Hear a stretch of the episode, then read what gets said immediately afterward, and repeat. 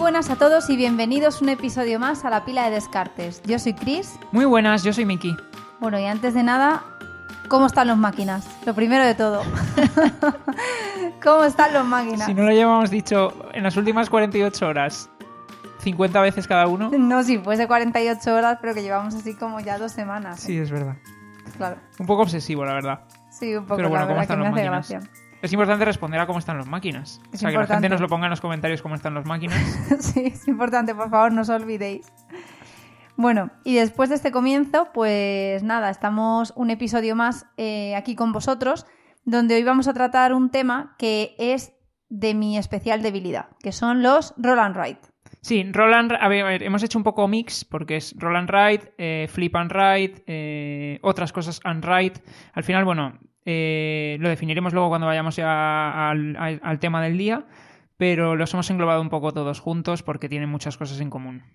Es que yo creo que mm, este tema de roll and write, como que en realidad lo usamos mal todo el mundo, ¿no? Porque es lo que tú dices, que utilizamos este término para referirnos a un tipo de juego que realmente es un batiburrillo de... O sea, hay de todo menos rol.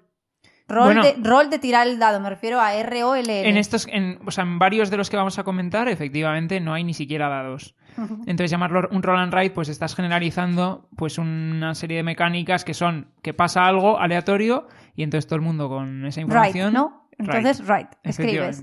Claro, es. es que muchas veces cuando quedas con gente y te dicen, no, este es un roll and write, luego lo piensas y dices, bueno, es de todo menos roll, o sea, tiene de todo menos dados. Pero sí, como que todo el mundo so- tendemos a utilizar este término para referirnos a este tipo de juegos en los que, vamos, va a pasar una serie de cosas, ya sea con cartas o... Sí, algo al azar, pero que Al va a afectar. a- o sea, que todos los jugadores con la misma Información. información, con la misma condición, pues van a cada uno tomar una decisión diferente. Efectivamente, y donde el componente de escribir es lo, un- una de las partes de la mecánica principal del juego. Sí. Y a mí me produce mucha satisfacción el hecho de estar jugando a algo donde coges tú un boli y estás escribiendo tú directamente. Que no es simplemente, pues eso sale de lo común, ¿no? De la colocación de trabajadores o de un deck building, etcétera, sino que es tú ahí con tu propio boli escribiendo, pues, cosas que son las que están condicionando el, el desarrollo de tu partida. Sí, además, eh, mola, vamos, a mí otra de las cosas que me gusta de este juego es que precisamente al escribir cada persona pues en su propia hoja y tal, pues eh, como que al final de la partida puedes ver todo lo que has creado y ves lo que ha hecho cada jugador y tal, y como, como que te queda un recuerdo eh, en papel de lo que ha sido la partida, mientras que en otros juegos, ¿qué vas a hacer? ¿Hacer una foto al tablero con cómo han, quedado las fichas al final? Pues un poco... Chico, qué melancólico te pones, No, pero ¿no? mola, a mí me parece, o sea, y especialmente especialmente ya si te pones en plan a deluxificar y empiezas con rotuladores de colores o empiezas con cosas así, pues todavía más, ¿no? Bueno, es que yo creo que cuando vayamos comentando los juegos que, del, que traemos para hoy, es importante que hablemos en los que se puede, pues eso, de, deluxificar. Nosotros lo hemos hecho, que comentemos un poco nuestra experiencia, porque para nosotros era algo desconocido, que como que lo vimos en, en unas personas con las que coincidimos en un evento, nos enamoró la idea y lo- la copiamos, directamente la copiamos. Sí, luego, luego contamos lo que, lo que hicimos para deluxificar, que al final, pues eso, se trata de Mejorar, mejorar la experiencia ¿no? y la- eso es, los componentes, eso es. Entonces, bueno, eh, como siempre, antes de ir al tema del día, pues queremos destacaros un par de juegos que nos han gustado mucho de lo que hemos jugado en, en los últimos 15 días. Y en esta ocasión nos traemos dos. Dos, que normalmente solemos traer juegos como. eh, Bueno, normalmente en el episodio anterior hubo bastante juego que era así como ligerito, sencillo, pero los que traemos hoy no son especialmente ni ligeritos ni sencillos. No, a ver, uno de ellos es Un poquito es más, un sí. poquito más ligero que el otro y el Estoy otro es bastante densito. Sí. Entonces, bueno, vamos con el primero, eh, que efectivamente es el que decimos que es un poco más complejo de los dos. Eh, se llama Black Rose Wars. Es un juego de 2 a 4 jugadores, de 90 minutos de duración, 14 años o más, dan ellos en la caja. Eh, y luego es eh, bueno publicado por la editorial Ludus Magnus Studio y es un juego que salió originalmente por Kickstarter y de la edición en español de aquel Kickstarter se encargó Last Level. Entonces, ¿en qué consiste este juego? Pues en este juego cada jugador eh, es un mago y su objetivo es convertirse pues como en el próximo heredero de una orden de magos eh, y hacerse con el artefacto de la rosa negra, ¿no? Y para conseguirlo pues tiene que demostrar que es el más poderoso de todos. ¿Y cómo demuestra que es el más poderoso? Pues básicamente causando la mayor destrucción y caos y, y bueno, eso, devastando todo lo que se encuentra a su paso, que puede ser pues a los otros jugadores o pueden ser las habitaciones de, la logia donde, donde tienen su, su casa, por así decir, eh, o su sede, estos magos y demás, ¿no? Entonces, eh, ¿esto cómo se va a ir desarrollando la partida? Pues la partida vamos a ir jugando una serie de turnos eh, y vamos a ir ganando poder todos los jugadores, que al final son puntos, y en cuanto un jugador llegue a 30 puntos, o la rosa negra, que es un, como un ente que también participa en la partida y que puede ir causando daño, puede ir afectando a los jugadores y demás, eh, cuando la rosa negra o cualquier jugador llegue a 30 puntos, pues la partida se termina, se contabilizan pues puntos que pudiéramos tener de último momento por alguna cosa y demás, y el que más tenga pues es el que, el que gana, ¿no? Y en cada uno de estos turnos que vamos a ir haciendo, que, bueno, rondas más bien, cada una de estas rondas que vamos a ir haciendo, cada jugador va a planificar pues los hechizos que quiere lanzar, ¿no? Y para planificar los hechizos que quiere lanzar, pues va a utilizar su tablero y va a poder colocar tres hechizos que va a tener que jugar por un orden concreto y uno adicional que lo va a poder jugar en cualquier momento. Y lo más chulo, desde mi punto de vista, de este juego es que los hechizos que vas a tener a tu disposición para ir jugando pues pertenecen como a seis escuelas de magia distintas. Bueno, y una adicional, que es como los hechizos olvidados, que son súper poderosos, ¿no? Entonces, las seis escuelas de magia distintas, que son pues eh, bastante diferentes unas de otras, tenemos eh, conspiración, que es como de mm, sorprender poniendo trampas y hechizos defensivos y demás. Tenemos destrucción, que es como de aniquilar todo y causar el máximo daño posible. Tenemos adivinación, que es como para manipular los mazos, así como viendo el futuro. Tenemos transmutación, que es como para daño físico y también para causar daño en las salas. Tenemos ilusión, que es como para copiar hechizos de los demás, incluso manipularles, jugar sus turnos por ellos y demás.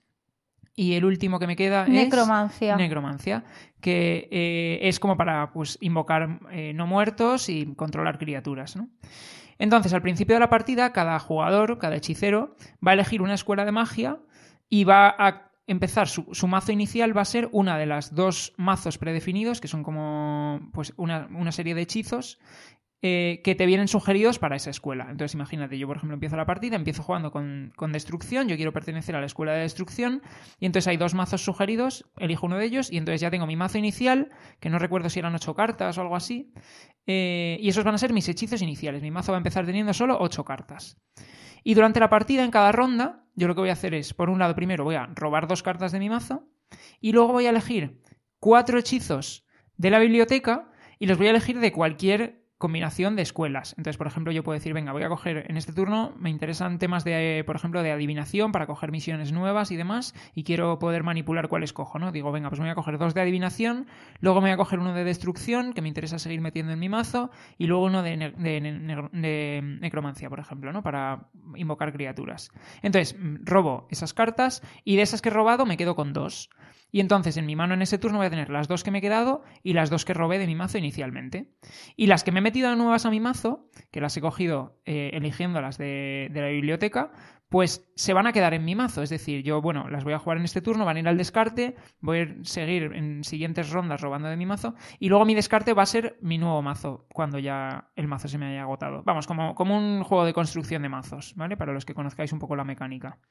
Entonces, ¿qué, ¿qué, significa esto? Pues que conforme vaya avanzando la partida, pues voy a ir desarrollando el mazo, metiéndole las cosas que me interesan. También tengo que tener cuidado, como siempre en este tipo de juegos, de no meter demasiado, porque al final lo que estoy haciendo es diluir. claro, Al final diluyo el efecto de cada cosa. Y luego hay otra cosa muy guay que tiene este juego, que es que los hechizos realmente tú te metes una carta de hechizo, pero el hechizo tiene dos posibles efectos, dependiendo de si lo juegas boca arriba o boca abajo. Entonces tienes una flexibilidad adicional de, cómo quieres jugar los hechizos una vez los tienes en la mano.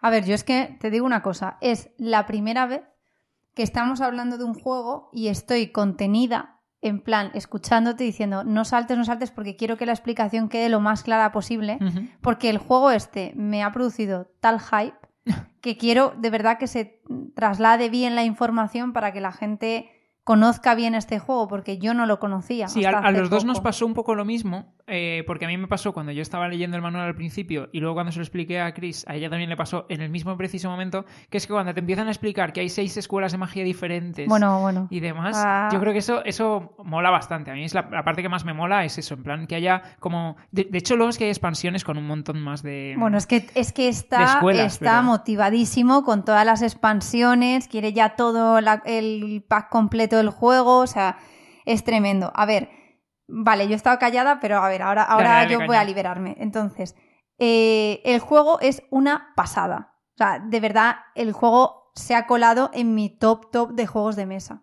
Y, y es complicado porque probamos muchos juegos y que un juego realmente te haga tilín es bastante complicado. Porque... Y ya que te haga tolón... Y ya tolón, ya alucinas, ¿no? Pero este ha hecho tolón, tolón, pero bien. ¿Qué es lo que más me ha gustado del juego? Es que voy a intentar a ver si... si- Sintetizar, ¿o qué? claro, no, si os puedo transmitir bien todas mis emociones con este juego. Y es, para empezar, el tema. El tema me parece flipante, o sea... Es que realmente me estaba montando mientras jugaba la película como si esto fuese una, una película, una serie de Netflix donde yo pertenecía a una escuela de magia y entonces eh, como que me han dado clase de las distintas facciones mágicas y sé hechizos de cada una, entonces por eso puedo ir cogiendo hechizos y tal, pero yo pertenezco a una escuela determinada. ¿Quién no ha querido sentirse así alguna vez, por el amor de Dios? Todos, todos después de leer Harry Potter hemos querido pertenecer o a Gryffindor, o a Hufflepuff, o a Slytherin, o a quien sea. Y aquí es que tienes esa posibilidad. Y además es que las escuelas están tan bien polarizadas que es una pasada, porque A mí eso me encanta, sí. me encanta. Y además, tú cuando empiezas a jugar, tú eliges una escuela. Que bueno, ya la elección de escuela nos llevó como media, más de media hora, porque era como, A ver, primera partida, evidentemente quieres conocer un poco todas. Claro, y demás, encima ¿no? el manual te viene con background de cada personaje. eh, ca- o sea, tú escoges un personaje y ese personaje va asociado a una escuela. Entonces te viene el background del personaje y son unos textos que están muy guays, la verdad. O sea, tiene buen lore el juego. Entonces ya dices, venga, ¿qué escuelas, qué ju- escuela escojo? Vale, es- escoges la escuela y eso es verdad que te va a dar de saque, que por cierto, te va a dar de saque unas cartas de esa escuela, por lo que tú vas a tener como más cartas de esa escuela, ¿no? Pero que además, dentro de que tú escojas esa escuela, puedes escoger dos caminos dentro de esa escuela. Por ejemplo, yo en la primera partida que jugué de la facción de los eh, Nigromantes. nigromantes, tenía dos posibles caminos. Uno más orientado a personajes, a, la- a- utilizar no muertos y tal, y otro, otro tipo de, de ataque de cartas. Es decir, que tú vas a poder elegir como dos caminos a su vez. La flexibilidad del juego es terrible, ¿no? Es tremenda lo, lo que tiene, la variación. Pero es que luego, además, dices, no pasa nada, porque como luego a lo largo de la partida, lo que decía Miki, vas a poder ir eligiendo de la biblioteca hechizos de las distintas escuelas, no te estás simplemente limitando a jugar con una facción concreta, sino que además vas a poder eh, sacar hechizos de las otras. ¿Qué pasa? Que eh, eh, nosotros hemos jugado dos partidas, queremos jugar más porque queríamos explotar el hecho de si te polarizas mucho yendo solamente a coger hechizos de alguna escuela determinada. Esa podría ser una estrategia, ¿no? Porque mm, cuando hemos jugado, te apetece tanto ir cogiendo de distintas, o sea, primero porque la sensación es mola muchísimo. Vas robando, tampoco sabes lo que te va a salir, vas descubriendo las distintas facciones tú también, las distintas, las distintas escuelas de esa forma tú, pero es que luego vas viendo que hay escuelas que se van adaptando mejor a tu estrategia de esa partida. Entonces, hay otras que ya directamente no te molestas en cogerlas. Yo, por ejemplo, hubo mm, eh, algunas que decía, pues en esta partida no me encajan y me centro mucho más en otras. Pero está fenomenal los combos que se forman entre tu escuela de base y luego las otras que puedes ir, ir robando, ¿no? Luego tienes la parte, como decimos, de gestión de mazo de cartas, de deck building, etcétera, que es importantísima. Luego el hecho de cuando accedes a los hechizos estos olvidados de la rosa negra, Sí, vamos a contar porque, segunda parte de la explicación, además de lanzar hechizos, lo que vas a hacer es, en tu turno, activar eh, habitaciones. Cada habitación, que el mapa está pues plagado de distintas habitaciones, tiene un efecto diferente, ¿no? Y de hecho, uno de los objetivos de la partida es destruir habitaciones, porque cuando destruyes una habitación consigues puntos y demás, ¿no?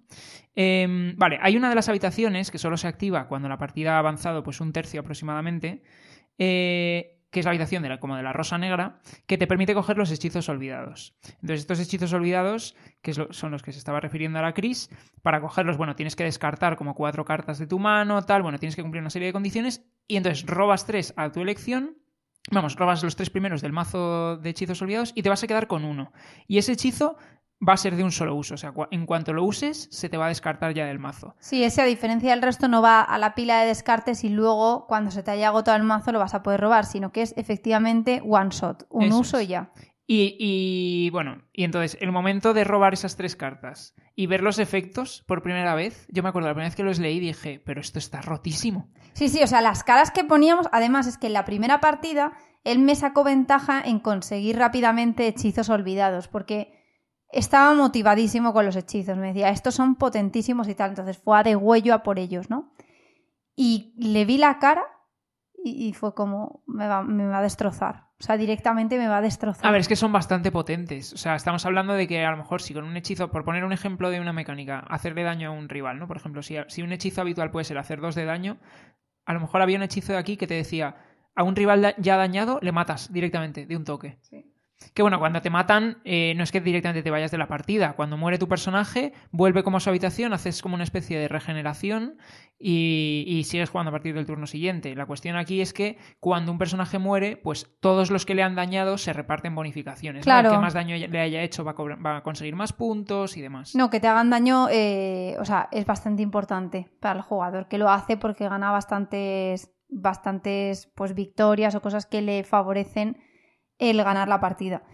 Em, a ver, entonces, siguiendo con la explicación, es que, o sea, el juego en sí mola un huevo, el tema eh, es una pasada, el acceso de esa gestión de los hechizos, de las facciones, de las escuelas de magia y tal, es una auténtica pasada también. Pero luego, además, lo que dice Miki, que está todo embebido en que tú tienes como tu salita de tu escuela, a lo Harry Potter total, tú sales de tu habitación y te, te vas moviendo por ahí por la escuela esta de magia que está plagada de habitaciones y cada habitación tiene unas habilidades determinadas, ¿no? Pues una es eh, invocar determinado tipo de, de, seres, otra es que puedes robar em, unas cartas de objetivo, porque tú te vas a ir haciendo con cartas de objetivo a lo largo de la partida que te van dando puntos si cumples esas misiones. Otra es, pues, eh, eh, o sea, distintos tipos. Eh, otra es, por ejemplo, eh, colocar em, como tus puntos de sangre, se llamaban, o... El que dices, los daños, ponerle daños, colocar daños en las habitaciones. En una habitación, etcétera. Entonces, cada sala tiene, tiene usos, ¿vale? lo cual también está fenomenal porque te condiciona tu movimiento, es decir, pues yo ahora necesito hacer no sé qué, entonces me voy a dirigir a esta sala o a esta otra. Luego, el juego tiene también gestión de mayorías, porque tú vas haciendo daños en las salas y cuando una sala llega a su máximo punto de daños, el que se lleva em, los puntos por haber destrozado esa sala es el que más cubitos tenga de su color en dicha sala.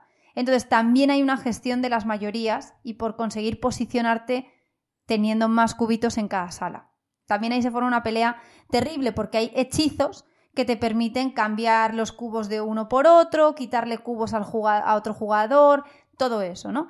Es decir, es una pasada el juego. O sea, eh, y el cómo te vas peleando con el resto de hechiceros, vas destrozando las salas, vas mejorando tu mazo. O sea, a mí me ha parecido una auténtica flipada. Sí, a mí me gusta mucho también cómo progresa la partida, porque empiezas la partida, de hecho, diciendo, vale, yo estoy en mi esquina del mapa y ahora mismo, vale, ¿qué voy a hacer en mi turno? Si es que tengo a la gente lejísimos, tengo unos hechizos que, bueno, que tampoco es que me vengan a lo mejor muy bien para este momento, no sé qué. Vale, eh, eso te pasa en el primer turno, en el segundo. Y de repente llega en el tercero y están todos los jugadores dándose de leches, pero descomunal, en plan, claro, pues hay hechizos de área, evidentemente también, en plan, o dañas a todos los personajes que estén en una, en una casilla concreta, o hechizos de mucho rango, incluso hechizos que afectan a todo el mapa, hay teleports también de un sitio a otro de la, de, de la escuela, hay, no sé, hay trampas, el tema de las trampas también es muy heavy, o sea, tú puedes jugar una trampa entonces lo que dices es, vale, activo este hechizo, pero no lo enseñas todavía, sino que lo que haces es como poner una ficha encima para decir, vale, este hechizo está activado. Y cuando, por ejemplo, alguien entre en una habitación de color azul, pues de repente la trampa se activa y le afecta pues de la manera que sea. Eh, o- Igual que también hay hechizos que son escudos. Entonces tú también vas a tener que un poco eh, balancear en si tienes un turno que sea muy ofensivo o más defensivo en función de lo que quieras ir haciendo. O sea, es que de verdad el juego es una pasada. Y luego la elección, como bien decía Miki, de en qué sentido pones el hechizo, porque en sí suelen tener características comunes, pero sí que suelen eh, aplicarse de, con condiciones distintas un lado u otro. Entonces, en función de lo que te interese hacer, también tienes que hacer esa elección de cómo colocas el hechizo. Luego también el orden en el que vas a ir tú levantando tus hechizos y, e invocándolos es importante.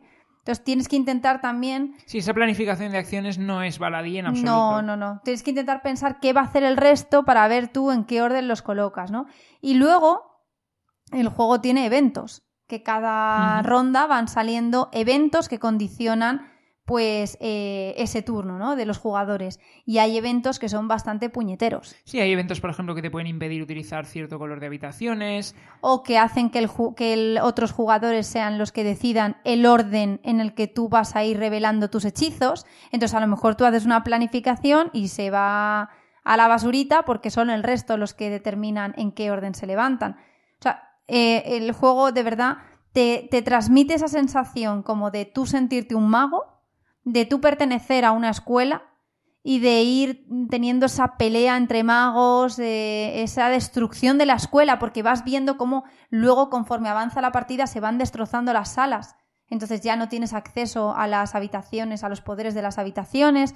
Es una pasada, de verdad. Sí, y luego ya por, por cerrar con, con otro punto bastante fuerte del juego, los componentes, vamos, la producción, pues tenemos por un lado unas miniaturas bestiales, no solo en detalle, sino en tamaño, hay miniaturas bastante grandes, y luego todos los tableros son de doble capa, entonces tanto las habitaciones para colocar los cubitos y que no se muevan, como los propios tableros de jugador también son doble capa. Entonces la producción también es bastante por todo lo alto. Sí, no, no, o Las sea, ilustraciones están muy guays Están también. muy guays, las Mm. ilustraciones muy en línea con el tema. O sea, es que es una pasada, de verdad. O sea, por favor os digo que si os ha llamado mínimamente algo de lo que os hemos contado, le dediquéis eh, la oportunidad de echar un vistazo al juego y de ver algún vídeo, de buscar algo de información, porque para mí era un juego que desconocía y me ha parecido una auténtica pasada. De hecho, eh, alguna amiga, Paula, por ejemplo, le ha hablado de él porque es una fricaza de, de este tipo de temas. Y bueno, o sea, hasta cuándo vamos a quedar para jugarlo, cuándo vamos a quedar para jugarlo.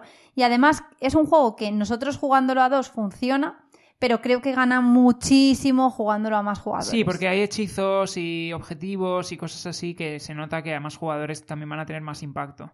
Pero aún así, que si lo queréis echar en- a dos, nosotros lo hemos jugado y es que el juego tiene una experiencia tan top, te ofrece una experiencia tan top que, que merece la pena. O sea, sí que es verdad que seguramente a más jugadores, pues eso, eh, la pelea con otros magos se disfrutará mucho más, pero yo aún así he disfrutado de las partidas como una enana.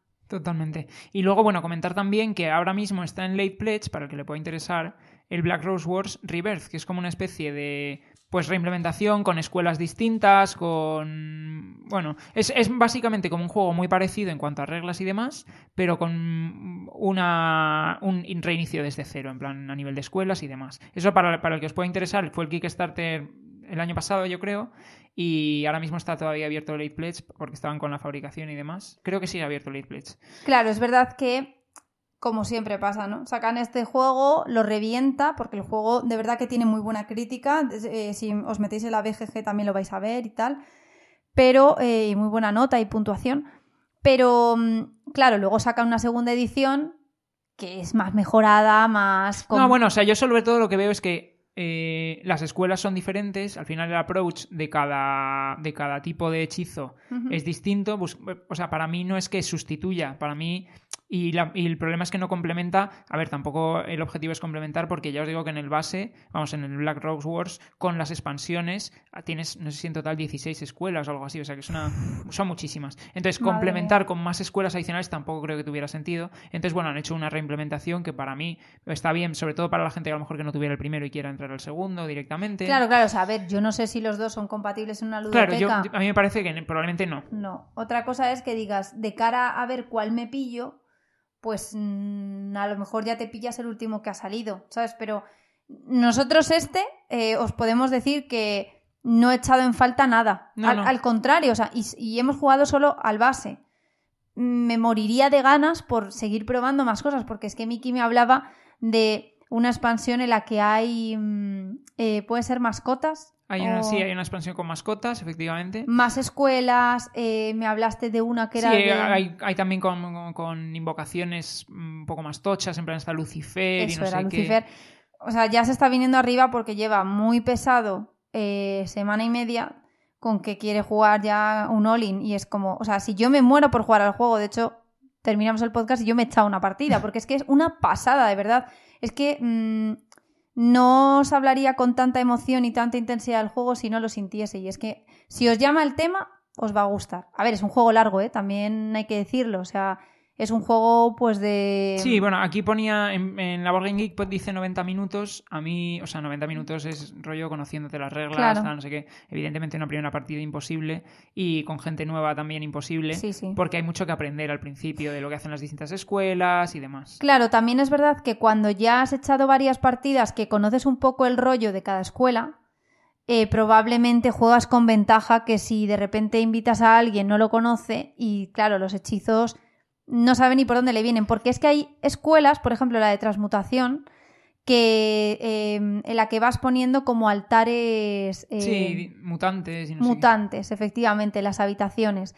Y luego puedes tú interactuar con esos eh, altares de forma que te dice, si destrozas eh, un altar mutante, que lo has podido poner tú u otro jugador, pero que a lo mejor tú dices, voy a potenciar esta, esta estrategia, ¿no?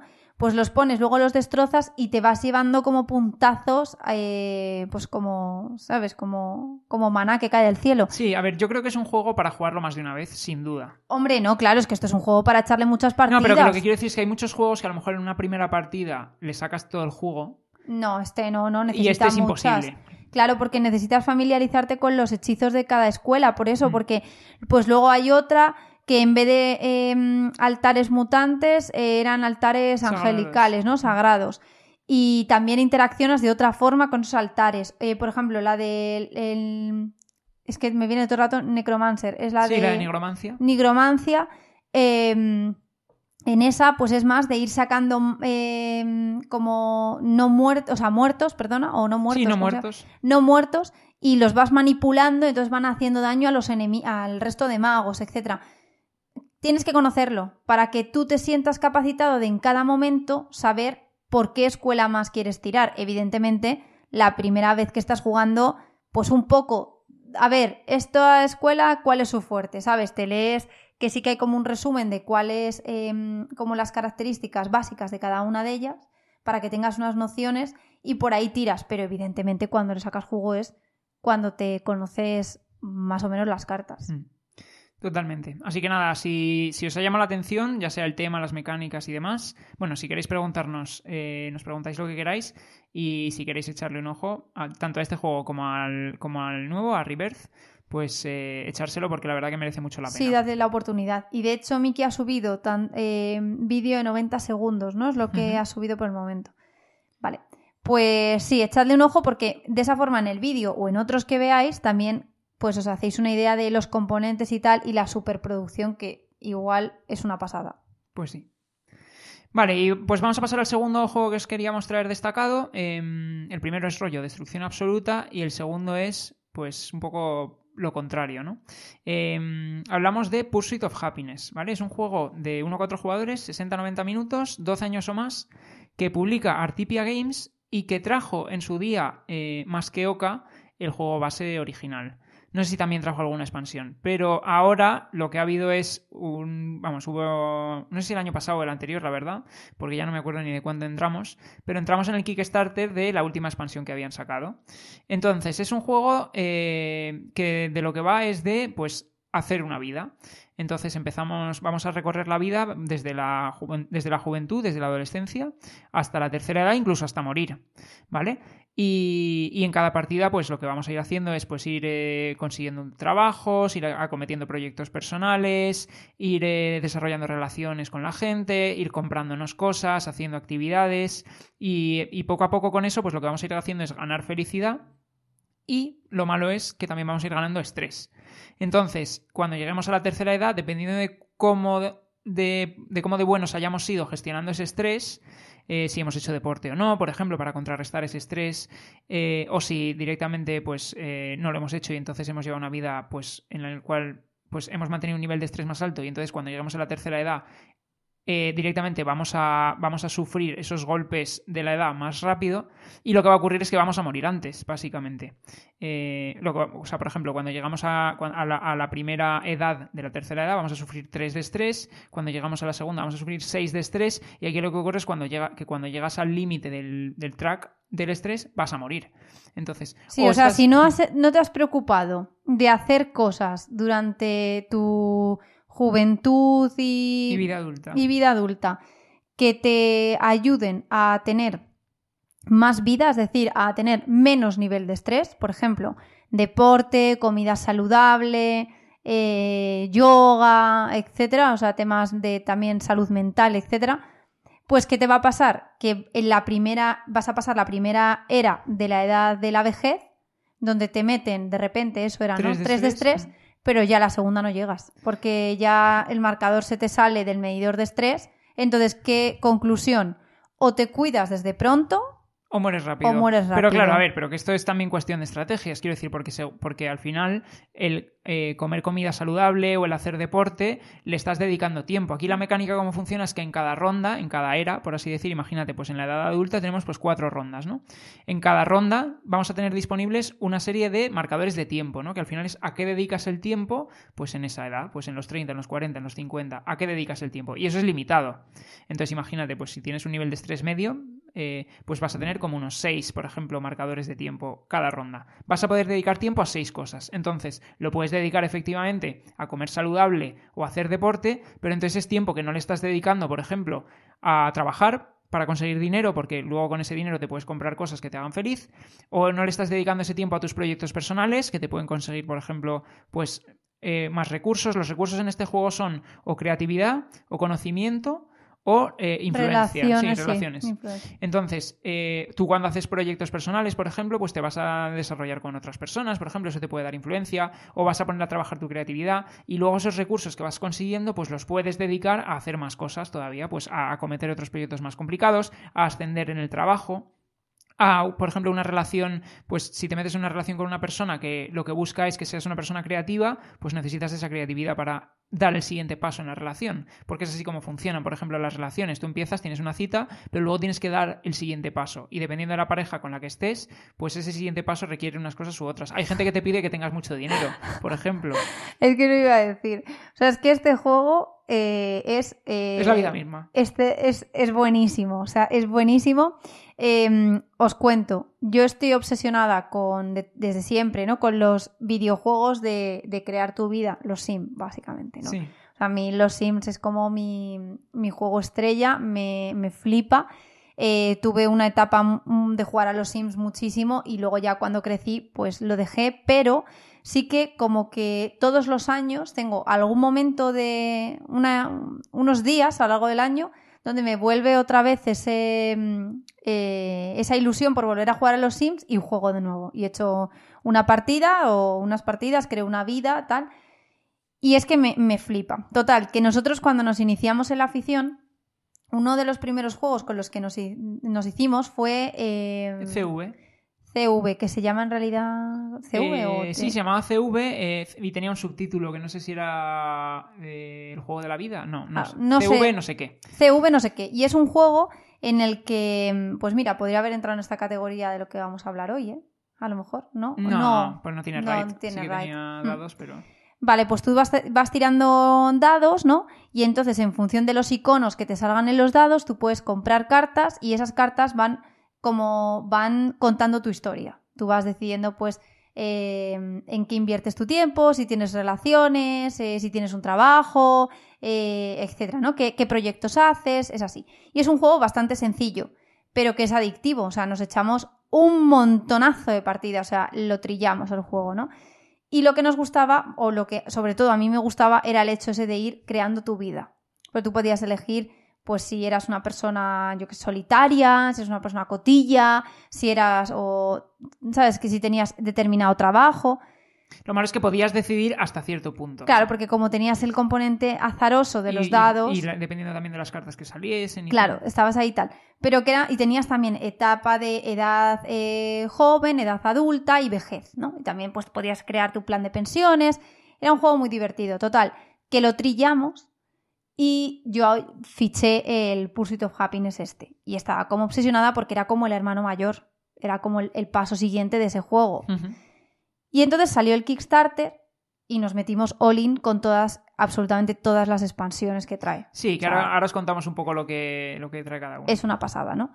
Entonces, eh, nos ha llegado, lo hemos estado jugando varias veces y el juego es bastante cachondo porque cuando juegas te das cuenta de que es efectivamente la vida misma. Es decir, efectivamente tú tienes un tiempo determinado y esos son como tus, eh, tus trabajadores que vas a ir pu- pudiendo colocar cada ronda, ¿no?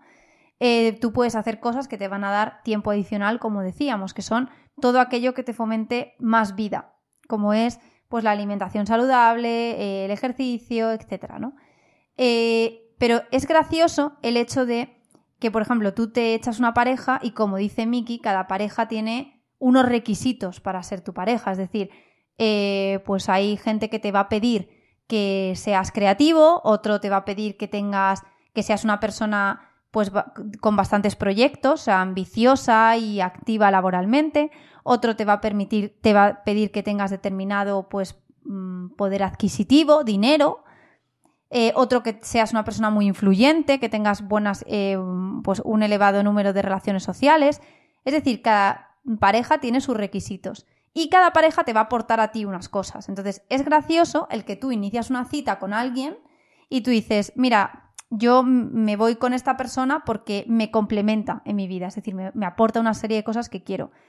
Pero también hemos hecho partidas donde te das cuenta de que esa pareja, a lo mejor la cogiste un poquito a la ligera, seguiste avanzando con él y, y te está pidiendo, estás, te, está, te está quitando vida en realidad, Te porque te, está comiendo salud, ¿no? te está quitando tiempo y no te aporta nada. Y el tío es un jeta que lo único que quiere es tu dinero. Entonces dices, pues rompo la relación, pero claro, romper la relación también te genera estrés. Mm, Sí, deshacerte de cartas, o sea, por ejemplo, dejar un proyecto a mitad, abandonar un trabajo, dejar una relación, todo eso te genera estrés. Incluso también hay una cosa que puedes hacer que es muy graciosa que te genera estrés, es que puedes tener más de una relación a la vez. Correcto, y tam- exactamente, y te genera estrés.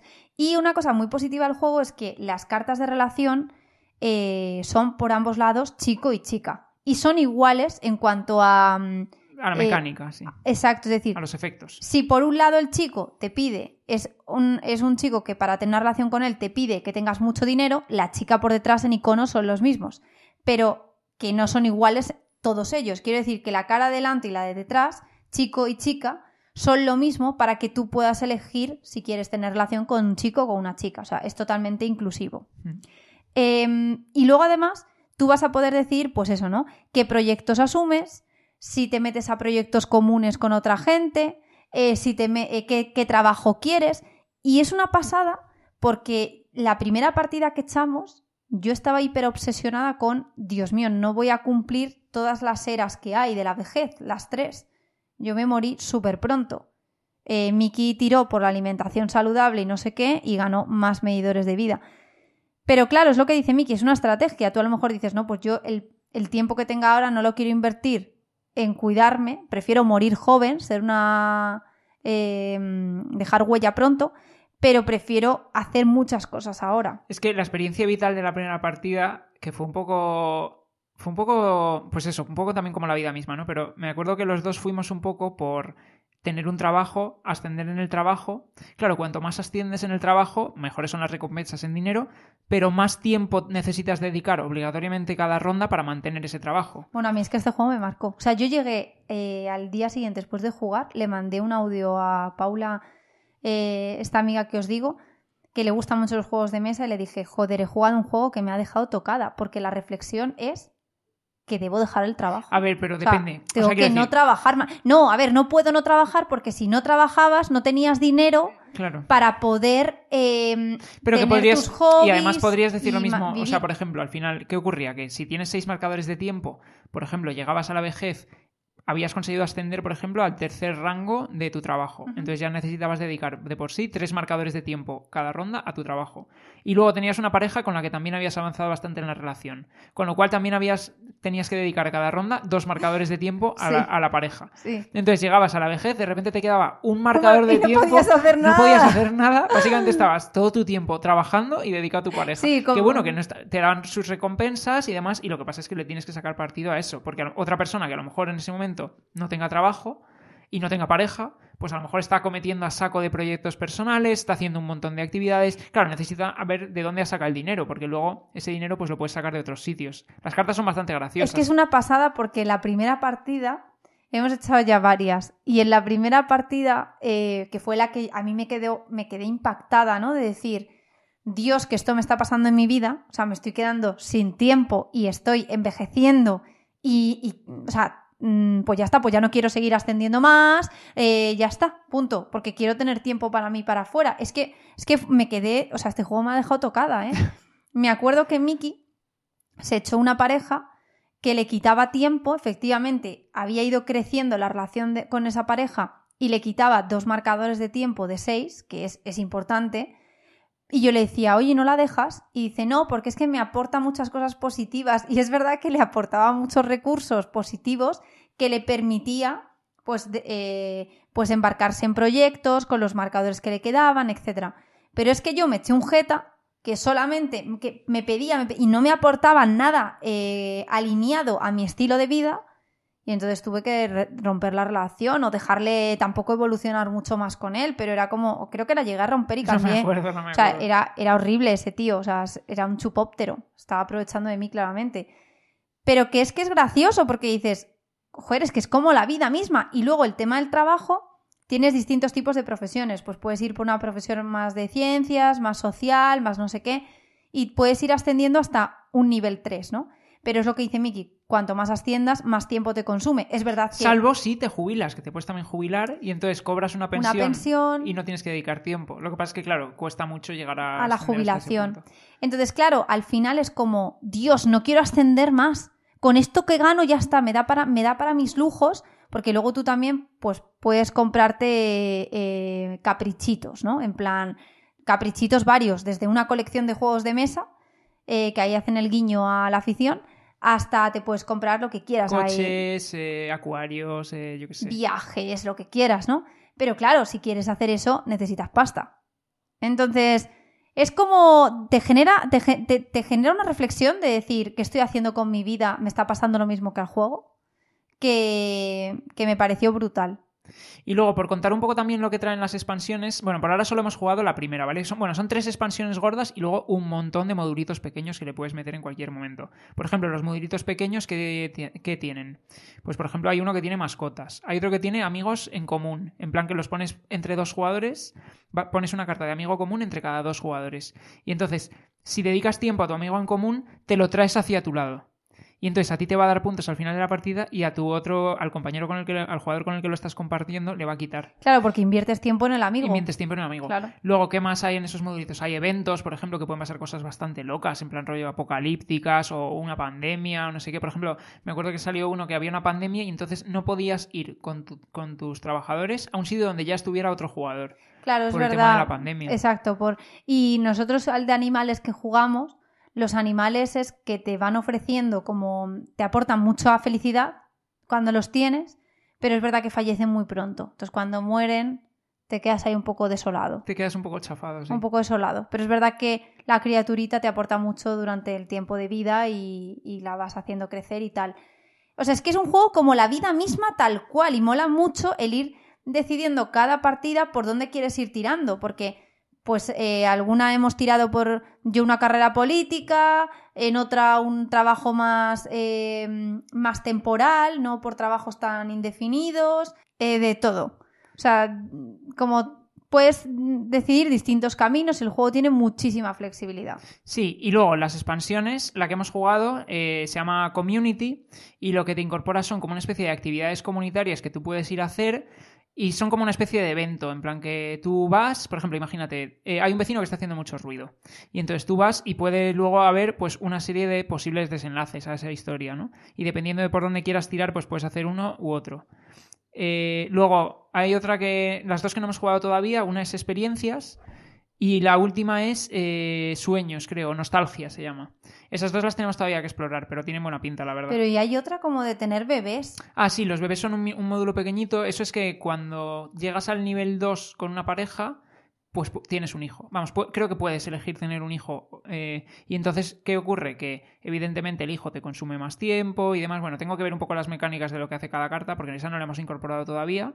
Pero, pero básicamente es eso, que cuando llegas al nivel máximo con una pareja, puedes decidir tener un hijo. Y luego, claro, hay una, hay una. Es gracioso, porque al azar te puede tocar una carta en la cual en lugar de venirte un hijo, te vienen dos, te vienen gemelos.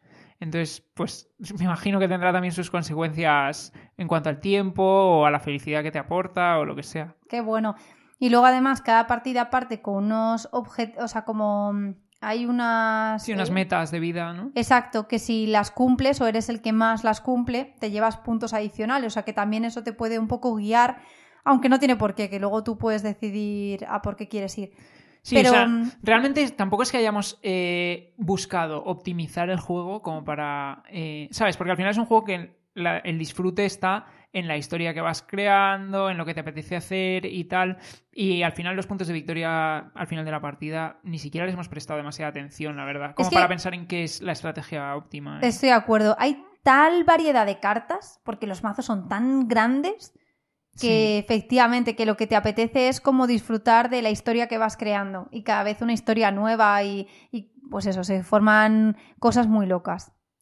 Nos ha encantado, la verdad. A mí me ha parecido. O sea, es un juego, es un euro de colocación de trabajadores, gestión de recursos y demás, pero que es que el tema es tan, está tan bien implementado a cómo es la vida y a, pues eso, el cómo dedicas tu tiempo, el cómo te afecta eso también luego para la vejez, en cómo haces una gestión de tus ingresos, de, para luego poder gastar en tus cosas, las relaciones, como que tiene un montón de cosas. Y que es verdad que me estoy acordando que en el de proyectos comunes, en el de community, que haces pues lo del vecino está haciendo ruido, vas a ayudar, no sé qué, eh, vas ganando puntos de popularidad. Sí. Y entonces luego también, o sea, cada expansión te va metiendo cosas nuevas que van haciendo que la partida sea más fresca, porque yo me imagino que si juegas al base 10 veces estás eh, que necesitas algo sí, nuevo. Como cualquier juego de este tipo, ¿no? De gestión de recursos. Pero vamos, tenemos que seguir explorándolo. Probablemente os traigamos una actualización aquí en el podcast cuando hayamos terminado de ver todas las expansiones para comentaros un poco todas. Pero si os ha llamado algo la temática, o como decías tú que te gusta este tipo de temas así de, de llevar una vida y de tal, el juego este es una pasada. Es una pasada. Es que yo lo comparo con el otro. Echad un vistazo al otro si os apetece empezar con algo sencillo. Pero es que, vamos, esto es multiplicado por 10 la experiencia. Y es pasada todos los desenlaces que puedes ir teniendo. Y, joder, cómo implementan la vida misma en un juego. Es que es tal cual, es que todo, todo, es que no se me ocurre, pero que todo lo que pasa en la vida está llevado al juego y dices, y, de forma brillante, porque es que es verdad que todo te consume. Sí, está muy bien integrado a nivel de mecánicas. o sea, está muy bien integrado el tema en cómo funcionan las mecánicas. Eso es lo que me parece brillante. Así que muy divertido, las cartas son muy graciosas, la verdad. Sí, hay un poco además para todos los gustos. O sea, está pues un poco todos los temas representados. Así que nada, dejamos aquí eh, los destacados eh, de la quincena y vamos a ir al tema del día. Ahora volvemos, ¿vale? Hasta ahora. Hasta ahora.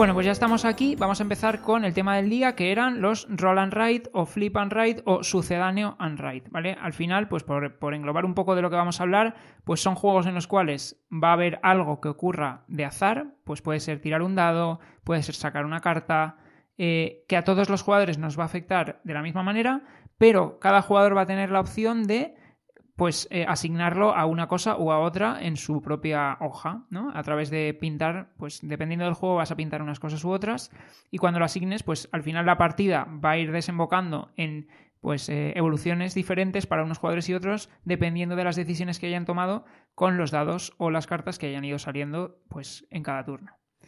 Entonces, pues vamos a, vamos a hacer una lista. No la hemos traído muy grande porque nos hemos querido centrar básicamente en los que más nos gustan. Es cierto que de estos juegos hay un montón y además cada día hay más porque es cierto que son juegos muy ligeritos, eh, rápidos de jugar y entonces, pues prácticamente, o sea, de hecho hay muchos juegos que tienen una versión grande y luego una versión roll and write porque, porque tiene su público. Eh, objetivamente. Entonces, eh, nos hemos querido centrar en los que a nosotros más nos gustan, que de hecho son juegos que todos los tenemos en la colección. Entonces, bueno, pues vamos, vamos directos ya con, el primero. Voy a cambiar un poco el orden respecto a lo que tenía que apuntado en el guion porque creo que tiene más sentido. Vamos a empezar por el que nosotros empezamos jugando originalmente, que además fue un poco uno de los juegos que puso en el mapa este género. Em, hablamos de Welcome to hacia el perfecto hogar. Entonces, este juego, eh, bueno, dice la caja de 1 a 100 jugadores. Al final, este tipo de juegos que lo único que necesitamos es una hojita para pintar y un lápiz, pues evidentemente, ¿cuántos jugadores pueden jugar? Pues el número de hojas que te vienen en la caja. Nadie lo va a jugar nunca a 100 jugadores, vamos, salvo en un evento que os vayáis o lo que sea. Pero vamos, que nosotros, o sea, al final este tipo de juegos escalan muy bien, desde 2 a 5, a 8, a, ¿sabes? Grupos grandes, grupos pequeños, van a funcionar muy bien. Entonces es un juego, lo que decía, de 1 a 100 jugadores, 25 minutos de duración, 10 años o más, y que el diseño original es de Blue Cocker Games y aquí en España lo trajo SD Games. Entonces, ¿en qué consiste este juego? Pues este juego lo que consiste es que vamos a ser pues, planificadores urbanísticos. Tenemos eh, en nuestra hoja tres calles y esas tres calles pues las vamos a tener que, les vamos a tener que poner viviendas. Y esas viviendas pueden ir desde el número 1 de vivienda hasta el número 15. Eh, bueno, en el fondo puede ir hasta, hasta un pelín más, eh, porque hay, unas, hay cartas que te permiten modificar los números para arriba para abajo. Pero básicamente la cosa importante es que van a tener que ir en orden ascendente siempre. ¿Qué significa esto? Pues que si yo, por ejemplo, en la casilla, imagínate que yo tengo mis 15, bueno, hay, menos de, 15 huecos de casas, ¿no? En cada calle hay un número distinto, pero imagínate, en la primera calle hay, hay huecos para 11 casas, me lo estoy inventando. Vale, si yo en el tercer hueco pongo un 5, pues del 5 para la izquierda solo voy a poner números que estén por debajo del 5, del 5 para la derecha voy a poner números que estén por encima del 5. Entonces, conforme yo vaya poniendo números en cada una de las viviendas, pues me voy condicionando a qué voy a poder meter ahí con los siguientes. Vale, pues además de elegir un, número de vivienda, en cada ronda vamos a elegir también un efecto. Y hay distintos efectos de cosas que podemos hacer. En plan, podemos colocar vallas que sirven para eh, fijar un tamaño de parcela, por así decir, porque luego cada tamaño de parcela nos va a puntuar de una manera distinta. Por ejemplo, parcelas de tres casas, parcelas de dos casas, dependiendo de dónde coloque yo las vallas entre casas. Luego también vamos a poder subir el valor inmobiliario de cierto tamaño de parcela. Por ejemplo, yo quiero que mis, parcelas de tamaño 3 valgan más puntos, por ejemplo. O luego también voy a poder poner piscinas. Por ejemplo, hay, hay ciertas casas que tienen hueco para piscina. Pues si yo justo el turno en el que pongo un número en una casa hay una piscina y utilizo el efecto de piscina, pues entonces le voy a poder colocar una piscina que me va a dar más puntos también al final de la partida. También voy a poder construir parques en cada calle. Si yo, eh, vamos, yo cuando coloque un número en una calle concreta, si utilizo el efecto de colocar un parque, pues entonces tacho un parquecito de los que hay en esa calle.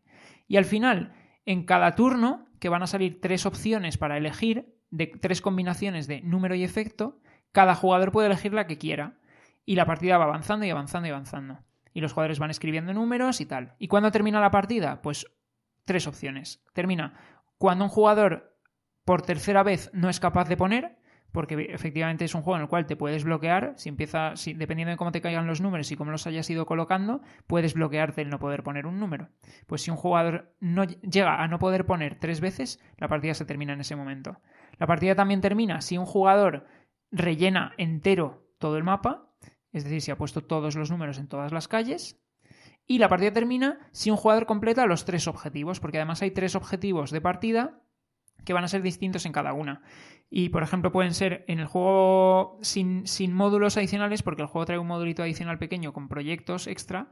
En los proyectos básicos son, pues, por ejemplo, poner tres parcelas de tamaño 2 y una parcela de tamaño 5, por ejemplo. Eso sería un proyecto. Pues el primer jugador que consiga completar esos tamaños de parcelas concretos con números y cerrándolos con vallas, pues puntuaría ese objetivo, ¿no? El, el, jugador que primero puntúa un objetivo se va a llevar más puntos que los demás jugadores que lo puntúen después. Y si alguien completa los tres eh, objetivos, pues la partida en ese momento se termina. Y lo que está muy chulo de este tipo de juegos es eso, que eh, conforme va avanzando la partida y por, dónde, por qué jardines te, te, hayas ido metiendo tú cuando has ido colocando los números, pues al final eso te va a desembocar en que, en que puedes tener liadas al final de la partida importantes. O que te vengan bien un tipo de efecto u otro, cómo, cómo hagas la estrategia. Entonces son juegos muy sencillitos, vamos, este concretamente por hablar de este, es un juego muy sencillito, muy rápido de jugar y que pica un montón, porque terminas la partida y te quedas con ganas de decir, mm, joder, me apetece echar otra y probar otras cosas distintas. Sí, justo. Es que es un juego muy picón que además eh, no necesitas ser un experto en juegos de mesa para jugar, pero también lo disfrutas mucho siendo un jugón experimentado. Y además, como cada vez las cartas salen de forma aleatoria y el mazo es enorme, no se te hace igual una partida que otra, porque no se trata de decir, no, es que yo siempre voy a hacer parques. No, es que a lo mejor hay una partida donde se te vienen de cara todas las piscinas y te orientas más a eso, o donde, como decía Miki, el generar parcelas es hiper, hiper importante y vas a eso. Y luego, como además al inicio de cada partida te salen unos proyectos que son los objetivos, pues que, vamos, no es muy raro que te salgan siempre los mismos objetivos y el mismo orden de cartas, por no decir imposible. Así que cada partida es distinta y pica mucho. Es un juego que, por ejemplo, para verano es súper fresco eh, la caja es pequeña, mm, puedes echar muchísimas partidas. Es un juego que incluso entre semana vienes cansado, te entra bien perfectamente este juego y seguramente no echáis una. Es un juego en el que acabas echando varias partidas y por eso, porque te, te, pica y lo puedes jugar con distinto tipo de personas, ya decimos, tanto más jugones, menos jugones, de más edad, de menos edad, porque es muy sencillo. Es lo que decía Miki. Sale una carta, salen tres opciones y tú eliges un combo de número y de, mm, y de efecto. Y lo único que tienes que tener en cuenta es que lo colocas en tu tablilla en orden creciente. Entonces, si la lías y colocas un 14 mm, eh, muy bajo en la calle, pues hombre, mm, pues lo has liado. Entonces vas a tener que luego ver cómo lo arreglas. Pero es orden creciente y ya está. Muy sencillito, la verdad. Y de hecho, ya os decimos, este fue el primero que tuvimos. Y a nosotros nos encantó. O sea, es un juego que hemos también trillado de todo el uso que le hemos dado. Y entonces, cuando salió su hermano mayor, pues nos tiramos a por él. Efectivamente. Primero salió el Welcome to Las Vegas, eh, o New Las Vegas, o algo así. Ese no lo llegamos a probar, porque, bueno, también... Nos parecía un poco similar, ¿no? Sí, y no tenía tampoco muy buena crítica, pero cuando salió Welcome to the Moon, que es eh, el, el, tercero, por así decir, de, la saga, pues en este sí que ya nos tuvimos que lanzar. Porque este juego, eh, además, o sea, es un juego muy similar en el sentido de que la mecánica base de tres opciones de número y efecto cada jugador elige una y anota en su tablera eh, y habitualmente van a ser cosas en orden creciente, eso lo mantiene. ¿Pero qué cambia? Pues primero cambia la temática, nos vamos al espacio, es un viaje a la luna, pero sobre todo lo que cambia es que es una campaña, en el sentido de que vamos a tener en este juego ocho mapas distintos, que son básicamente como ocho juegos diferentes. Em, y cada uno de estos mapas tiene sus propias reglas. Pues en uno, por ejemplo, estamos despegando, ¿no? Y entonces pues hay que preparar el cohete y entonces pues tenemos los distintos pisos del cohete y en cada piso los números tienen que ir en orden ascendente y conforme vamos colocando cosas en el cohete, pues los efectos que vamos a ir activando pues van a ser unas cosas u otras.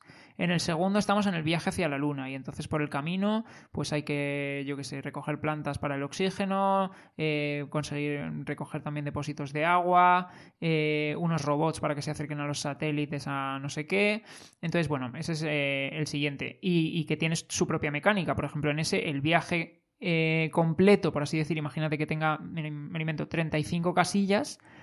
Eh, vamos a tener las 35 casillas que las podemos poner en orden ascendente, pero claro, vamos a necesitar cortar en algún momento porque solo tenemos 15 números. Entonces, vamos a utilizar uno de los efectos para cortar y empezar una nueva serie de cero. Entonces, imagínate, pues tú en las primeras casillas pones 3, 5, 7, 12, 14, pues necesitas cortar y empiezas otra vez de cero. 1, 3, 6, no sé qué. y entonces tienes que gestionar bien esos cortes y dónde los haces para no bloquearte y tal. El siguiente mapa, pues ya estamos, eh, por ejemplo, no me acuerdo cuál era el que venía el siguiente, pero estamos ya asentando la colonia y entonces pues tenemos, eh, tenemos que, mm, no sé, poner las viviendas, poner unos escudos porque pueden caer eh, asteroides y no sé qué.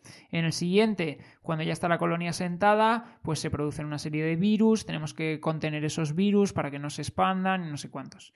En el siguiente, no sé, bueno, tenemos como un, ocho mapas distintos, cada uno con sus propias reglas. Y además tenemos una historia que los relaciona unos con otros. Entonces, pues vamos a, imagínate, empezamos la primera partida, jugamos la, partida, se nos lee una historia y cuando, eh, y cuando vamos a empezar a jugar la partida nos dan a elegir una opción. Y dependiendo de la opción que elijamos, pues nos va a afectar de una manera u otra a una regla particular que va a afectar a esa partida. Y dependiendo también del desenlace que tengamos en la partida, pues entonces van a ocurrir unas cosas u otras. Y nos va a mandar a un párrafo del libro o a otro. Y vamos a tener que ir siguiendo esta historia y pues eso, ir capeando al final las cosas que nos vayan ocurriendo y las reglas adicionales que nos vayan metiendo para pues conseguir... Eh, al final lo que va a ocurrir es que es un juego competitivo, pues cada jugador en cada partida va a puntuar una serie de puntos finales, por así decir, y al final de la campaña completa, el que más puntos finales haya conseguido, pues es el que gana la campaña, ¿no? Pero al final la campaña es lo de menos, la verdad. Sí, porque luego se te va a quedar en un juego donde vas a decir, hoy me apetece jugar a este mapa. Y vas a jugar de esa forma, es decir, sabiendo que cada mapa tiene unas condiciones de puntuación o de mecánicas particulares, pues luego tú ya eliges al que jugar. A mí me parece como un Welcome to el perfecto hogar, pero multiplicado por, que era, era ocho, hemos dicho, ocho mapas y que te ofrece más variedad. O sea, es que llega un momento que dices, tiene la mecánica base del Welcome to el perfecto hogar, pero luego tiene mini reglas que hacen que, que digas, pues hoy me apetece más este tipo de mapa hoy, este... y además es que cada una es bastante distinta y te genera una experiencia de juego muy diferente. muy diferente. Que es verdad que a lo largo de la campaña todo va teniendo un sentido y va mola descubrir los mapas y enfrentarte cada una, cada vez a, a los retos que te va proponiendo, pero que luego se te va a quedar como un juego donde tienes en, dentro de él ocho minijuegos distintos, bueno, ocho juegos, no mini, porque son ocho juegos en sí mismos, y tú eliges con qué reglas quieres jugar cada vez. Algunas son un poco más complejas que otras, pero que es un poco como darle una vuelta de tuerca más al, Welcome to el Perfecto Hogar y que entonces es, es un poco más avanzado, porque hay algunos, pues como el del virus o tal, que pueden ser un poco más complicaditos de gestionar que en sí la sencillez del otro, ¿no? Sí, y luego también, además, dependiendo del mapa que juguemos, pues va a haber más interacción o menos. Por ejemplo, en el del virus, eh, o cuando un jugador cumple una condición concreta, pues por ejemplo, imagínate, llega al quinto depósito de agua conseguido, o al no sé cuánta planta, o no sé qué, desata un virus. Y ese virus se desata para todos los jugadores. Entonces, y luego puedes además mandar más virus a los otros jugadores. O sea, como que tiene más interacción, por ejemplo, ese mapa que otros. Entonces, también dependiendo un poco de lo que queramos jugar, pues podemos jugar un, escenario u otro. Y las partidas son muy rápidas, o sea que, para, por ejemplo, imagínate, estás jugando un juego gordo en una sesión de juegos y te apetece un filler para rellenar, pues dices, pues hoy me he hecho este mapa concreto. Eh, y otro día me he hecho otro. O sea, es verdad que nosotros muchas veces hemos tenido la duda de, tenemos el Welcome to the Moon, que lo jugamos bastante, ¿qué hacemos con el Welcome to el Perfecto Hogar? ¿Nos deshacemos de él? Yo no soy nada partidaria a hacerlo, o sea, eh, ¿por qué? Porque creo que el Welcome to el Perfecto Hogar, si viene hoy alguien nuevo a jugar a casa o quiero algo sencillo y no es un jugador recurrente, le voy a sacar ese juego, porque es mucho más sencillo. Si, es una, si estamos jugando nosotros dos, ya sea con o sin, sin, sin campaña, de cabeza me voy a ir al Welcome to the Moon. O sea, a mí como juego me gusta mucho más el Welcome to the Moon. Si yo fuese una persona que a día de hoy se tiene que plantear a qué jugar con su pareja de estos dos, me iría al Welcome to the Moon porque te ofrece una experiencia de juego mucho más avanzada y mucho más gratificante y vais a tener lo que decimos, la novedad de ir abriendo pues cada caja, de ver cada mapa, cada regla, porque lo que te mete de cada regla es muy sencillo de aprender. No os penséis que os tenéis que estudiar un super manual con cada escenario, pero te mete esa frescura. Eh, pero, y luego además a nosotros es que la temática espacial nos flipa. Pero sí que no me deshago del otro ni de coña, porque si me viene gente, pues a lo mejor, yo qué sé, los padres de Mickey quieren jugar, por ejemplo, pues le sacarían Welcome to el perfecto hogar y no el otro, porque el otro creo que sería mucho más complicado de que se hagan al juego. Y si viene gente, yo que sé, viene mi hermana, yo que sé, pues juegas al Welcome to el Perfecto Hogar, pero no al otro. Ahora, si jugamos nosotros, lo que digo, de cabeza al otro. Sí, luego una cosa también importante que quería comentar es que este es uno de esos juegos, y ya lo comentaremos cuando llegue el capítulo correspondiente, pero es uno de esos juegos que tiene una implementación en Board Game Arena que está bastante bien hecha. El Welcome to hacia el perfecto hogar, hablo. Por si, por si queréis conocerlo antes de comprarlo. Es cierto que la experiencia no es la misma, porque es precisamente en un juego de Roll and Ride más todavía, pues la, la fisicalidad, o como se diga, de escribir tú, pues Sí. es un añadido que, que se disfruta mucho. Pero bueno, si queréis conocer la mecánica, pues lo tenéis en, en Board Game Arena. No, bien, bien, es verdad, porque yo he jugado al de Board Game Arena y es verdad que coges el feeling del juego. O sea, por lo menos que veas de qué va, porque te va a picar. Ya vas a ver que en Board Game Arena que te va a picar y es un juego que entonces vas a ver si te entra o no. Yo creo que si tenéis un, un grupo de gente que dices no son muy jugones, a ver con qué les puedo meter, este seguro que les cabe, porque es que es un juego tan sencillo y si queréis algo distendido vosotros para jugar, también. Si estáis buscando una campaña sencillita, que no sea muy exigente, donde digáis, eh, por ejemplo, un Gloomhaven, que nos pasa a nosotros que... Sí, que ya- las partidas se te pueden ir a las dos horas y pico. Eso es, y que dices, no tengo tiempo para esto, quiero algo más ligero. El Welcome to, eh, to the Moon es ideal, pero ideal, y además la caja tiene un tamaño perfecto, eh, el manual, la historia... eh, Luego los, los componentes, eh, o sea, las hojas son, no- en este caso no es lápiz y papel, sino que son unas láminas plastificadas y rotuladores de estos borrables. Entonces también eso es- se disfruta un montón. O sea, la verdad, ¿para qué nos vamos a engañar? Cuando los componentes están muy currados en este tipo de juegos es algo que se disfruta un montón. Es un poco lo que comentábamos antes al principio de la deluxificación, ¿no? Pues hay juegos de este tipo en los que eh, te vienen con lápiz y papel, que está bien lápiz y papel, pero que si, si ese lápiz y si ese papel lo plastificas y el lápiz lo cambias por un rotulador borrable, la experiencia como que todavía esto supongo que va en gustos, ¿no? Pero a mí me parece que la experiencia se disfruta todavía más. Estoy totalmente de acuerdo. O sea, dentro de que a mí me apasionan estos juegos por el hecho de escribir, cuando te traen el material plastificado con los rotus borrables, para mí es un plus. Sí. Bueno, pues vamos a pasar al siguiente que también tiene eh, rotus borrables. eh, y en este caso es un juego de origen español.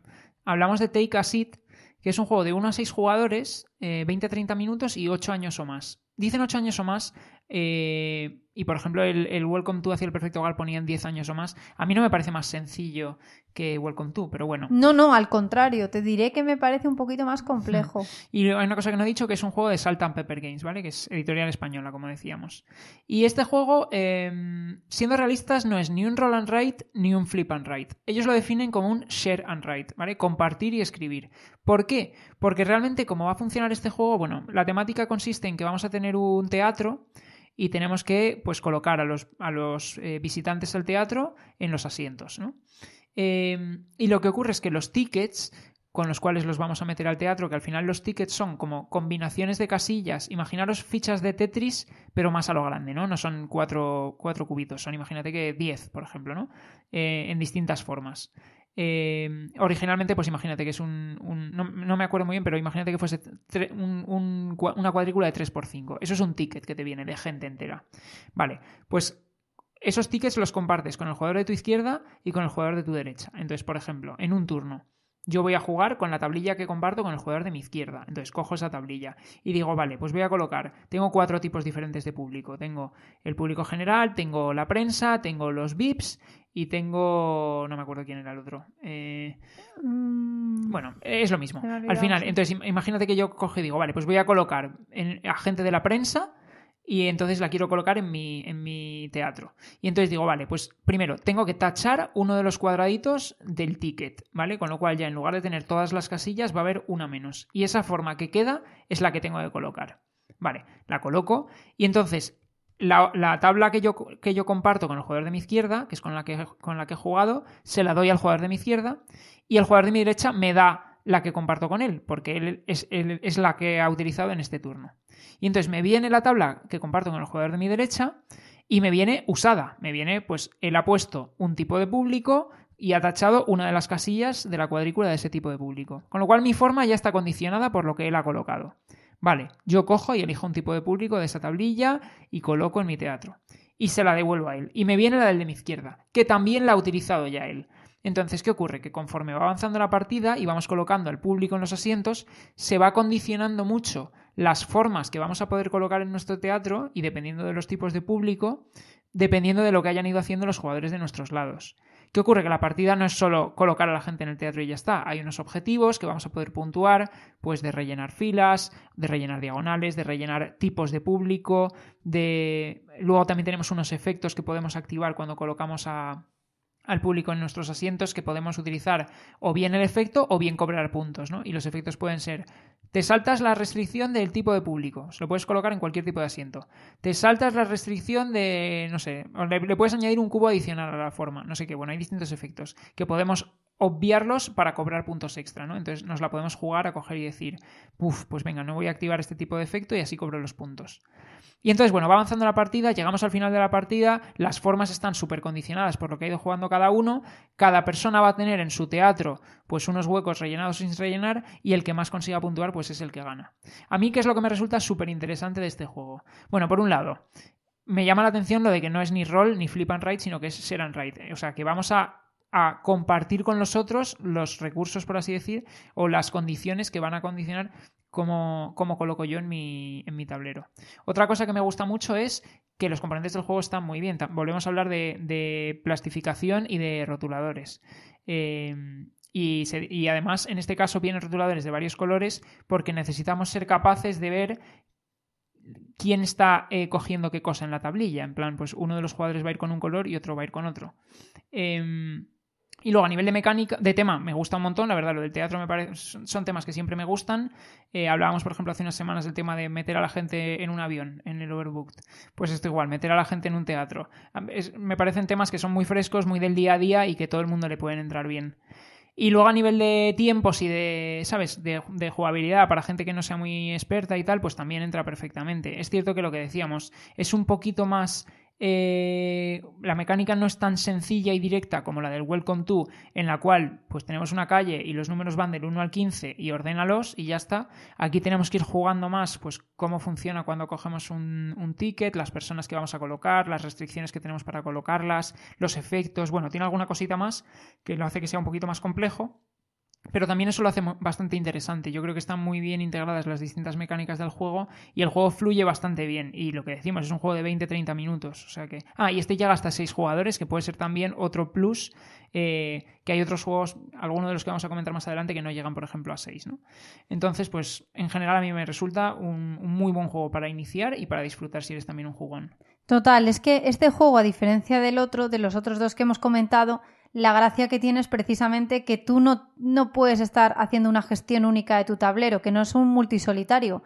Porque es verdad que los Welcome to van saliendo las cartas, tú vas eligiendo y simplemente eh, te enteras de, oye, que ya ha terminado, ya ha cumplido el proyecto, fin. Bueno, en el Welcome to the Moon hay escenarios, como hemos dicho, de interacción de jugadores, que eso tiene gracia, ¿no? Como el del virus y tal.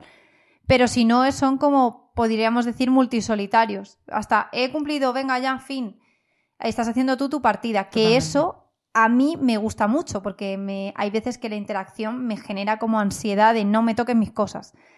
Pero este juego, la gracia que tiene es precisamente el que tú tienes que ir haciendo tu tablero. Mm, tú tienes dos tableros que compartes con tus jugadores de al lado. Y luego, como dice Miki, tus acciones no son solamente las que tú planifiques, sino también ir viendo lo que el otro te va dejando disponible, ¿no? Y luego a veces también tú dices, pues no le quiero dejar esta forma disponible. Entonces también haces un poquito de puteo y vas tachando tú cosas que le estás limitando al otro en ese tablero. Y luego tienes que ir, como él explicaba, haciendo esa gestión de no dejar un tablero desbalanceado frente al otro. Entonces, esa gracia, mm, esa mecánica metida en un, bueno, no sé si, bueno, share and write, como tú decías en este caso, es un juego que a mí me ha aportado una experiencia única y diferente a los juegos de este tipo. Entonces, eso hace que este juego a mí me encante. Sí, yo no he visto ningún otro juego que lo haga esto. No, el que tengas que estar ahí... O sea, lo he visto en otros juegos eh, que compartes cosa con el de tablero, con el de al lado o tal, pero no en un, en un no sé qué Android, como estamos haciendo en este tema. Y, y y todo llevado desde un punto de vista de sencillez, como decías, tanto de tema, que es sencillo y es agradable y, está, y es bonito, como de la mecánica en sí, no tiene más, sino ir escogiendo y vas acomodando a la gente lo mejor posible y ya está. Pero el hecho de ir teniendo que hacer un balance de los tableros, viendo el otro que te deja disponible, qué rellena, qué utiliza, qué tal, es donde le mete el girito de estrategia y hace que haya esa interacción y que sea un juego bastante divertido. Pues sí, a mí la verdad que este me parece lo que decía súper recomendable si queréis probar algo distinto. Yo creo que sobre todo eso es lo que lo hace especial en este grupo de juegos. Y luego, además, lo que tú decías, ¿no? Que los rotuladores son de colores para poder identificar lo que escribe cada uno, pero que también tienen esta, este eh, adicional como el Welcome to the Moon de eh, tableros borrables y plastificados que se agradece, mejora la experiencia. En este caso, a mí, por poner una peguita, los rotus del Welcome to the Moon me parecen Sí, que pintan mejor. Pintan mejor porque es de mm, punta más fina, yo creo, o tal que los otros. Pero que mm, no hay ningún problema con los otros, vais a poder eh, pintar igual de bien y, vais a disfrutar mucho de la experiencia. Vale, pues vamos a pasar a un juego que hubiera agradecido mucho el juego de base tener rotuladores de colores. Eh, y que, de hecho, partió originalmente de un Kickstarter en el cual se podían incluir como extra, pero que el juego cuando llegó retail no los traía. Y aquí ya es que cada uno quiera eh, estirarse y, utilizar rotuladores de colores, comprarse un, típico set de, de, rotuladores y utilizarlos. Pero si no, pues es con lápiz. Y aunque el juego se disfruta igual, pues la experiencia es un poquito diferente. Hablamos de cartógrafos. Eh, y nosotros concretamente el que tenemos no es cartógrafos como tal, sino que tenemos cartógrafos héroes, que es pues el segundo que salió, que es a la vez una expansión para el primero y un juego autojugable. Que bueno, tiene alguna pequeña diferencia, pero la mecánica básica es la misma, ¿vale? Entonces es un juego de nuevo de 1 a 100 jugadores, porque nos trae 100 hojas, 30 a 45 minutos, 10 años o más, y que la editorial original fue Thunderworks Games y que aquí lo trajo GenX Games.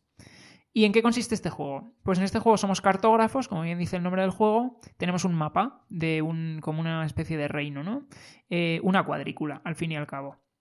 Y lo que vamos a tener que ir colocando en esta cuadrícula son terrenos. Este juego, de hecho, eh, lo hablamos la semana pasada cuando hablábamos de las aplicaciones eh, en digital, las aplicaciones de móvil, las implementaciones de juegos en aplicación, ¿vale? Entonces tampoco nos vamos a extender muchísimo en lo que es la mecánica, porque es algo que, comentamos la semana pasada.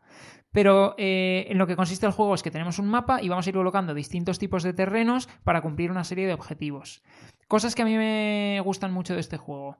Primero, eh, son muy rejugables, tienen un montón de objetivos diferentes. Eh, por ejemplo, en el Welcome to hacia el perfecto hogar, los objetivos se me parecen más unos a otros, eh, porque al final son colocar distintos tamaños de parcelas eh, concretas, pues a lo mejor en una partida te sale colocar cuatro parcelas de tamaño 2 y en otra partida te sale colocar tres parcelas de tamaño 1 y una de tamaño 4, por ejemplo. Pero al fin y al cabo la experiencia viene a ser un poco la misma, ¿no? En este los objetivos son un poco más polarizados, por así decir, pues tenemos tenemos objetivos para cada tipo diferente de terreno, pero a lo mejor eh, en una partida concreta me sale que los bosques tienen que estar rodeados por los cuatro costados de bosque y en otra partida pues los bosques tienen que estar en el borde del mapa, por ejemplo, ¿no? Y eso te condiciona mucho la relación con el resto de terrenos, con cómo planificas la estrategia al principio, con cómo te pueden fastidiar cuando salen los monstruos para colocártelos. Entonces, yo creo que ese es uno de los principales pros. Luego, otro pro que tiene para mí, el tema personalmente me gusta más un poco. O la ambientación, a lo mejor no es tanto el tema, sino, sino la ambientación. Me parece que las ilustraciones así un poco al tema, a lo, a lo fantasy, a lo fantasy consigue mm, llamarme a mí un poco más la atención que el tema de colocar unas viviendas. Que es un tema que, bueno, que no está mal, pero que tampoco es que a nivel personal me diga nada. Aquí, pues el tema de los monstruos, el tema de los héroes, si vais a la expansión de héroes que al final sirven para combatir a esos monstruos, pues como que le da un rollete que a mí me gusta un poco más. Em, y luego, lo mismo, la duración, eh, la duración, aunque es un poquito más largo que los otros, según lo que dicen aquí en la caja, aún así se hacen partidas bastante ágiles. Eh, si sabes jugar especialmente, no tendrían por qué estirarse demasiado. Es cierto que la duración depende un poco del azar también un poco, porque en cada estación dependes de si te salen los terrenos que consumen más tiempo, eh, pues se va a acabar antes la partida. Pero bueno, que al final, pues eso, hablamos de media hora de partida. Y es un juego que también se puede disfrutar mucho en eventos. Eh, de hecho, nosotros hemos estado en algún evento en el cual hemos jugado partidas multitudinarias. Mm. Entonces, bueno, a mí me gusta un montón, la verdad. Eh, diría que lo que para mí lo que lo hace especial dentro de este grupo es el tema. El tema me gusta a nivel personal mucho más que los otros temas. Y, y luego la mecánica, pues me parece que funciona perfecta. Yo creo que este es un juego igual que para captar eh, nuevos jugadores para la afición es top. Y luego además también la gente que ya jugamos mucho lo disfrutas y lo puedes jugar con distinto rango de edad. Creo que estos juegos que estamos trayendo hoy eh, lo voy a decir en todos porque me parece que aplica bien a todos. A ver, eh, me parece que estoy de acuerdo, es similar al Welcome to el Perfecto Hogar con la salvedad de que efectivamente, o sea, tienen cosas en común, pero que aquí tiene el atractivo de que si te gusta el tema fantasy, pues le vas a encontrar mayor interés a simplemente poner un número que haga referencia a una vivienda, ¿no? Estoy de acuerdo. A mí es que el otro, el Welcome, me flipa, porque está orientado como en un año, años así, no sé, 70, el rollo ese, el, sí, del, todo el desarrollo urbanístico en los claro, Estados Unidos. y me gusta. Pero entiendo, o sea, el cartógrafo lo disfruto muchísimo porque me gusta también el tema fantasy y entiendo que a alguien que le flipe el tema fantasy le va a motivar, le va a entrar mejor este, ¿no? Eh, estoy de acuerdo contigo que agradecería que la caja te venga rotus de colores. Si no, os decimos desde ya que os aconsejamos que os hagáis con unos, porque te va a hacer mucho más visual el cómo estás em, desarrollando tu partida, ¿no? Y luego, porque tienes interacción con otros jugadores y cuando te sale la carta de los goblins, tienes que pasarla al jugador de al lado y el jugador te rellena ahí con toda la maldad del mundo los goblins para estropearte tu mapa y entonces le vas a también ayudar a él si tú utilizas rotus de colores el ver dónde estás teniendo el bosque, dónde tienes las viviendas, etc. Sí, yo creo que es que al final a nivel visual hace que te entre mucho más por los ojos y no nos engañemos, el componente visual es importante. Es importante. Entonces yo eso os diría que, que, lo hagáis, vamos, que nosotros nos compramos una caja de rotuladores y ya está, que tampoco tiene más historia. Em, pero que lo bueno de este juego es verdad, es que, o sea, es muy metódico en el sentido de que tú sabes que va a haber las estaciones esas, la, eh, ¿empieza en primavera? O empieza? Primavera, verano, otoño, invierno. Sabes que en la primera ronda se puntúa la, el objetivo A y B, en la segunda B, C, en la eh, tercera C y D y en la cuarta D, A. Entonces tú sabes perfectamente cómo en plan, vale, yo sé que ahora lo que me va a puntuar es esto, entonces me tengo que focalizar en esto, pero sé que en rondas venideras me va a puntuar esta otra cosa, entonces si ahora me sale una carta que me puede ayudar a ir consiguiendo puntos para las rondas siguientes, pues es ese balanceo, ¿no? De sumo puntos ahora o voy ya también asentándome el terreno de lo que me va a puntuar después. En mi experiencia, yo cuando he ido a planificar a largo plazo, a mí el juego me ha penalizado. Tienes que intentar maximizar la puntuación de cada ronda. Y, os lo digo que como dije en el episodio anterior, he sido una friki que se ha echado muchas partidas de este juego online también. Entonces, es mi recomendación, maximizar los puntos de cada ronda. Pero el juego tiene también su estrategia, como decimos, porque a lo mejor en esta ronda vas con ese movimiento, puntúas muy poco y sí que te favorece mucho para rondas futuras. O sea, quiero decir, también ponedlo esto un poco en perspectiva. Pero que tiene esa estrategia y esa decisión que tienes que ir tomando. Y como eh, cada turno te salen varias opciones entre las que vas a tener que elegir, cada partida es única, porque tienes el combo de los objetivos de, inicio, de, cada ronda, el cómo te van saliendo las cartas, eh, cuándo te salen los goblins, dónde te lo va a colocarle de al lado, el que vas eligiendo tú de las opciones que tienes en cada turno. O sea, todo hace que cada partida sea única. O sea, no os preocupéis porque es hiper macro rejugable. O sea, eso por bandera. O sea, es hiper rejugable. Y es un juego muy picón. Porque llega un momento en el que cuando terminas dices, joder, podía haber colocado esto así. O tenía que en esta ronda haberme focalizado más en esto y no haber perdido el foco en eh, yéndome hasta otra cosa. Entonces es muy picón y es un juego en el que también es muy raro que echéis una única partida por lo menos te echas dos porque es que es tan cortito y tan ligero. Y de nuevo, una caja muy pequeña, em, que te favorece que te lo puedas llevar a cualquier lado, te vas de viaje, puedes jugar en el AVE. O sea, yo personalmente este juego lo recomiendo 100% y si conocéis a alguien que se esté iniciando y se lo regaláis, seguro que le va a gustar también. Y luego, si os apetece meteros a expandirlo, pues eso, podéis combinar el 1 y el, vamos, el, el, base, el cartógrafo, con el cartógrafos héroes. También, bueno, los, los juegos de por sí te vienen como con un segundo mapa por la cara de detrás que tiene pues un setup un poco distinto, pues con unos agujeros en el tablero que no puedes tocar, por ejemplo, o algo así. Y luego también sacaron una serie de mapas adicionales que esto ya es si te quieres poner en plan un poco más más, pues eso, expandir lo demás, que traían como reglas especiales de volcanes o de cosas así. Bueno, eso es lo que os queráis meter, pero que hay, hay opciones para expandirlo. A mí me parece que con el juego base, si esto siempre se lo he dicho a Miki, ya el juego cumple perfectísimamente su función. Estoy de acuerdo. O sea, nosotros entre el que había el, el, original y el héroes, nos lanzamos a por el héroes por el girito de lo de los héroes, que le mete como un adicional.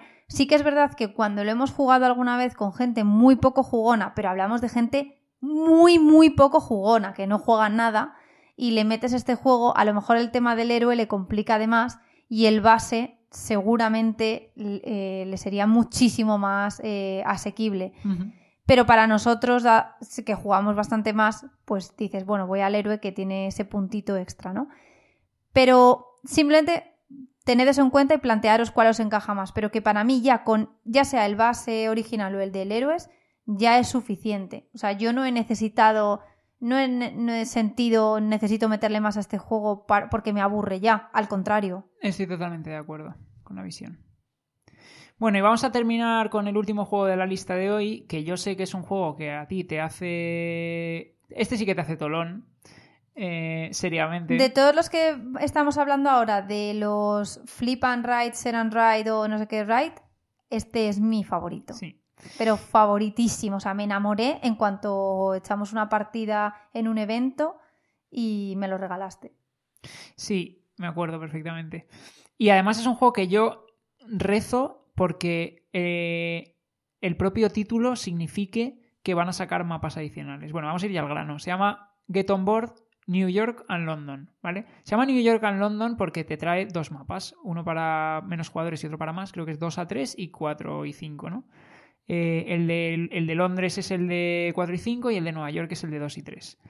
Eh, y rezo, digo, que se llame New York and London porque luego van a sacar a lo mejor eh, París and, Berlín. No van a sacar Madrid porque en este, porque no sé, no sé qué pasa con España en general. Bueno, ahora está muy de moda España, pero no sé. En los juegos de mesa digo. Em, pero en general como que siempre estamos olvidados. Pero bueno, que si me sacan un París and Berlín, yo me lo compro con gusto. O un Roma and... Em, yo qué sé. Eh, pues sí, además es que el, de Roma iría al pelo, porque el tráfico en Roma es horrible. Claro. O sea, y se forma muchísimo eh, barullo, o sea que le iría al pelo. Entonces, bueno, este juego eh, es un juego de 2 a 5 jugadores, 30 minutos, 8 años o más, que lo bueno, o sea, de nuevo yo creo que o el, Welcome to the Moon se han pasado poniéndole 10 años o más, o este no es 8 años o más.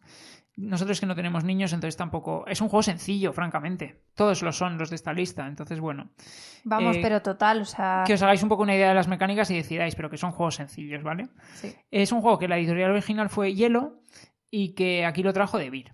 Entonces, ¿en qué consiste este juego? Pues este juego, que ya lo comentamos en, el podcast de juegos para iniciarse, pues de nuevo por eso, porque es un juego sencillo que funciona muy bien para empezar, eh, vamos a tener una ruta de autobús eh, y entonces lo que vamos a tener que ir haciendo es planificar esta ruta de autobús de acuerdo a cómo vayan saliendo los tickets, que al final lo que van a determinar es si yo puedo poner rectas, curvas, etcétera. Pues yo tengo que ir planificando por el mapa mi ruta de autobús para ah, hacer el recorrido por el mapa de la ciudad. Y entonces, ¿qué me interesa de lo que va ocurriendo en el mapa de la ciudad? Pues tengo muchas cosas distintas por las que puedo puntuar. Por un lado, tengo un objetivo que me pide conectar pues tres puntos concretos, ¿no? Ese es un objetivo secreto que tengo yo que me dice si pasas por aquí, por aquí y por aquí, pues tienes 10 puntos, por ejemplo. Luego, ¿qué más tengo? Pues objetivos concretos para esa partida compartidos con el resto de jugadores, que es, por ejemplo, el primero que recoja cinco abuelas o el primero que recoja cinco universitarias. ¿Vale? El primero que lo haga, pues se va a llevar también más puntos. Y luego tenemos los propios puntos que nos va a dar cada tipo de pasajero cuando lo recogemos. Entonces, por ejemplo, pues si recogemos abuelas, pues la primera abuela que recojo a lo mejor me da un punto, la segunda me da un punto y la tercera me da un punto. Pero la cuarta ya me da dos puntos, la quinta me da dos puntos y la sexta a lo mejor ya me da tres puntos. Entonces, las abuelas, cuantas más recojo, pues más me van a ir puntuando al final. Yo no sé si temáticamente es porque se dan palique entre ellas y entonces se entretienen, entonces están más contentas. Me lo invento. Pero en las abuelas funcionan así. ¿Qué tenemos también después? Pues por ejemplo tenemos los hombres de negocios. Los hombres de negocios, aquí lo que ocurre es que los vamos a ir recogiendo, pero no los vamos a puntuar hasta que no los entreguemos en un edificio de oficinas. Entonces, dependiendo de cuántos hombres de negocios haya llevado yo a ese edificio de oficinas, voy a recibir una bonificación u otra. Em, y bueno, en el caso de los hombres de negocio concreto, tampoco es que cuantos más entregues, mejor sea la bonificación, porque, por ejemplo, si no recuerdo yo mal, me lo estoy inventando un poco, ¿no? Pero a lo mejor si entregabas tres hombres de negocios, recibías una abuela, y si entregabas dos hombres de negocios, recibías una universitaria o algo así. Como que te daban bonificaciones en otro tipo de pasajeros. Después teníamos los turistas, que los turistas aquí sí los vamos a ir recogiendo, los vamos a ir acumulando y los vamos a entregar en un monumento. Cuando lleguemos a un monumento descargamos a todos los turistas que llevamos y aquí cuantos más llevemos, de forma exponencial, más puntos vamos a obtener. ¿Vale? Aquí eh, se acumulan, se acumulan y me interesa descargar cuando estoy al máximo de turistas.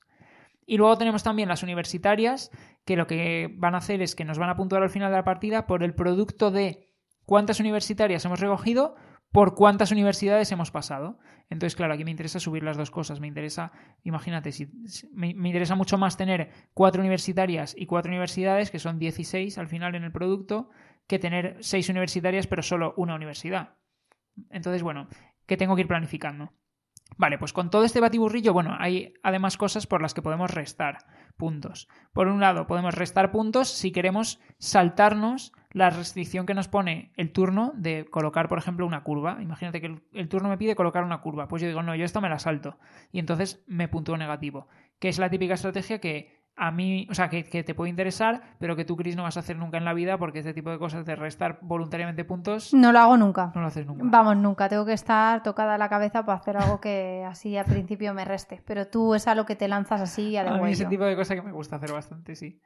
Y luego, otra cosa por la que puedo restar es si me encuentro tráfico. ¿Qué, qué significa que me encuentro tráfico? Pues que paso por donde ya ha pasado otro jugador.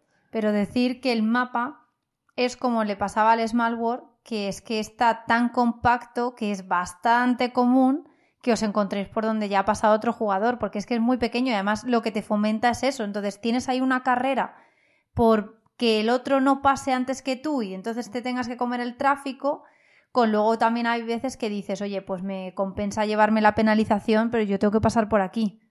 Sí, y luego además en el mapa pequeño, en el de dos y tres jugadores, en el centro de la ciudad de Nueva York de por sí hay tráfico. Entonces, si pasas por ahí, sabes que te vas a encontrar lío. Que también me parece un añadido bastante interesante. Entonces, bueno, al final, ¿qué ocurre? Que vamos a tener bastantes condiciones diferentes de puntuación. Y de nuevo, pues va a salir una carta con un ticket que me va a obligar a que mi ruta sea con una forma concreta y entonces yo voy a decidir cómo planifico esa ruta para ir puntuando las distintas cosas. A mí me parece súper, súper, súper, súper fresco este juego. En plan, cada decisión voy a o sea, cada vez que tomo una decisión voy a conseguir cosas positivas, ya sea recoger una abuela, ya sea recoger un turista, ya sea entregar los hombres de negocios, ya sea eh, cumplir mi objetivo de la distancia, no sé qué. Es un juego que constantemente te está recompensando con, distintas cosas y eso lo hace que sea como súper, cada turno súper gratificante. Luego a nivel de componentes es una monada. Eh, el tema es fresco en sí, lo de la ruta del autobús le va bien. Las ilustraciones son muy bonitas. Y luego además es que, que no es solamente lo que estamos diciendo, que tú tienes un número bastante limitado de las fichas que tienes que poner, entonces muchas veces te puede el ansia de decir, vale, tengo mi objetivo, lo que tú decías, ¿no? De conectar tres puntos, el objetivo oculto. Pero luego además están los objetivos vistos, pues el de hazte con 10 abuelas y con 10 turistas, ¿no? Y entonces quieres ir un poco a todo, porque es como, o sea, tu cabeza va a todo, al objetivo, tu objetivo, pero luego además me desvío por aquí, entonces cojo a esta abuela y entonces me oriento al objetivo y lo reclamo antes que el otro. No llegando a nada. Claro, entonces al final no te quedan em, palitos para poder completar tu ruta. Entonces tienes que hacer una gestión que sea razonable. No puedes en plan hacer 20 desvíos para empezar porque no va a ser posible. Pero que tienes como que claramente ver hacia dónde orientas tu partida pues en unas en función de los objetivos que salgan y de los puntos que te han pedido conectar irás por un lado, también por donde se vaya desarrollando el otro, pues eh, te condicionará a ti. Y muchas veces hemos echado partidas los dos solos donde parece como, Buah, él está arriba, yo abajo, no nos tocamos. No, no, no, no, es que claro, es súper expansivo eh, la ruta. Entonces sí o sí te vas a encontrar. Acabas con lío 100%. Sí, y mola muchísimo, o sea, es un juego eh, super vicio, es precioso, Muy Eh, luminoso. A mí me parece que en este caso, mira, hablábamos el otro día de, de cuál es la diferencia en la práctica entre el diseño gráfico y la ilustración de un juego. Pues a mí este juego, que aparte de, me parece que aparte de tener unas ilustraciones bonitas, tiene un diseño gráfico súper atractivo a la vista. Es muy luminoso, muy colorido. Es como que te invita, ¿sabes? Es precioso. El, propio tablero eh, me parece que es, vamos, muy atrayente. Sí, estoy de acuerdo. Es que los colores que han elegido están muy bien seleccionados. Todos, los amarillos que tiene, tal, son muy bonitos. Y, y lo que decimos, la maquetación, todo va en línea con que el juego sea atractivo, muy visual, te ayuda mucho a la experiencia. Y este juego, dos cosas. Una, igual que has dicho con el Welcome to El Perfecto Hogar, este también está en la BGA. Entonces, si lo quieren probar, Efectivamente, sí. pueden probarlo antes de lanzarse a por el juego. Aunque ya os digo que si os mola este tipo de juegos y de mecánicas, este os va a encantar. Y, y- y le va a entrar si jugáis con niños, si jugáis con mayores. Es bastante más sencillo que el Take a Seat o que el Cartógrafos. Bastante más sencillo. Sí, y sobre todo a mí, o sea, a mí lo que más me gusta de este es lo gratificante que es en cada acción. O sea, siempre estás cobrando por cosas. Sí, sí, sí, sí, es que está, está muy divertido. Y luego el hecho de, pues es lo que dice Miki, pues eh, incluso aunque no vayas a por los objetivos que están ahí vistos, sino que tú te estés montando, pues recoger de forma más óptima a los turistas y llevarlos de la mejor manera posible, también te da esas recompensas. Entonces es verdad lo que dice Miki, que tienes distintos caminos que seguir y todo te da puntos. Entonces eso te ayuda. Eh, pues este está la BGA, si lo queréis probar. Y, mm, y además siempre hay gente echando partidas. eh, es bastante bien implementado a lo que es el juego de mesa. Vamos, el juego de mesa, los componentes son preciosos, pero os hacéis una idea del juego. Y luego, otra cosa que iba a decir, que se me... Yo creo que era lo de los componentes. Lo de, sí, lo de la deluxificación, ¿no? Este es el que os decíamos que eh, cuando lo jugamos por primera vez en un evento, la pareja que nos lo enseñó eh, había deluxificado el juego. ¿Y qué quiere decir esto? Bueno, pues este juego te trae hojas, como el Welcome to el Perfecto Hogar, y lápices para que tú, o sea, con lápices los- lo escribes en las hojas, ¿no? Claro, ellos que habían hecho plastificar las hojas, porque eh, hay como me parece que cuatro tipos de Cinco. cinco tipos de hojas, ¿no? Eh, ¿En qué se difiere cada una? Bueno, pues en los eh, iconos, en el orden de colocación de las figuras que... Eso es, sí, por ejemplo, en una el ticket 1 significa coloca 3 en línea recta Eso y en es. otra significa coloca 2 en curva o Claro, entonces tienes cinco opciones, ¿no? Pues ellos habían eh, plastificado las cinco opciones de hoja y lo que habían hecho es comprar unos rotus borrables de forma que en vez de estar escribiendo con lápiz y papel en las hojas propias del juego y pues utilizas una, la gastas y luego en otra partida utilizarás otra y tal, utilizaba las hojas plastificadas con los eh, rotus borrables. De forma que es que te mejora muchísimo la experiencia de juego.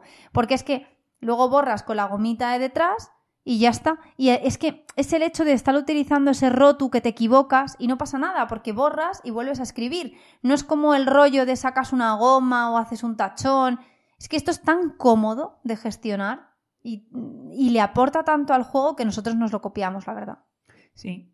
Me acuerdo además que lo hicimos de salida, vamos, que ni, ni siquiera nos planteamos jugar una partida con lápiz. Pero bueno, que es, igualmente disfrutable para los que no os apetezca meteros en el embolado de plastificar, que al final realmente plastificar es irte a una reprografía y que te lo plastifiquen, ¿eh? que no tiene tampoco mucho más. Pero que si aún así nos apetece, que, que se puede jugar con lápiz y papel exactamente igual. Igual que lo que decíamos antes del, del cartógrafos, que en ese caso la experiencia cambia utilizando rotuladores, aquí diría que no es tan grande la diferencia.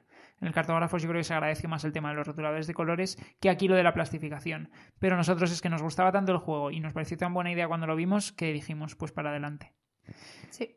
Así que nada, pues esta es la lista que os queríamos traer de nuestros roll, flip y lo que sea, Unwrite eh, favoritos, que son todos los tenemos en la colección y todos los jugamos además con bastante frecuencia, porque son los típicos juegos que cuando llegamos cansados del trabajo, pues mejor te entran. No te vas a poner a jugar algo más duro. Y este tipo de juegos, aunque eh, son rápidos, también te dan un poco a pensar, ¿sabes? Porque pues, pues eso, variedad, tienes distinta variedad de estrategias, dependiendo del juego y demás. El que más, eh, a mí me apetece jugar más veces el Take a Seat a más número de jugadores, que es algo que no hemos podido hacer demasiado todavía. Pero que me parece que como es un juego que se presta mucho a, eso, a, compartir tableros, evidentemente, cuantas más personas, más interacción tienes ahí. Sí, o sea, no lo hemos dicho, a dos jugadores se puede jugar porque básicamente compartes eh, las dos tablillas con el otro jugador y en cada turno utilizas una de las dos, ¿no?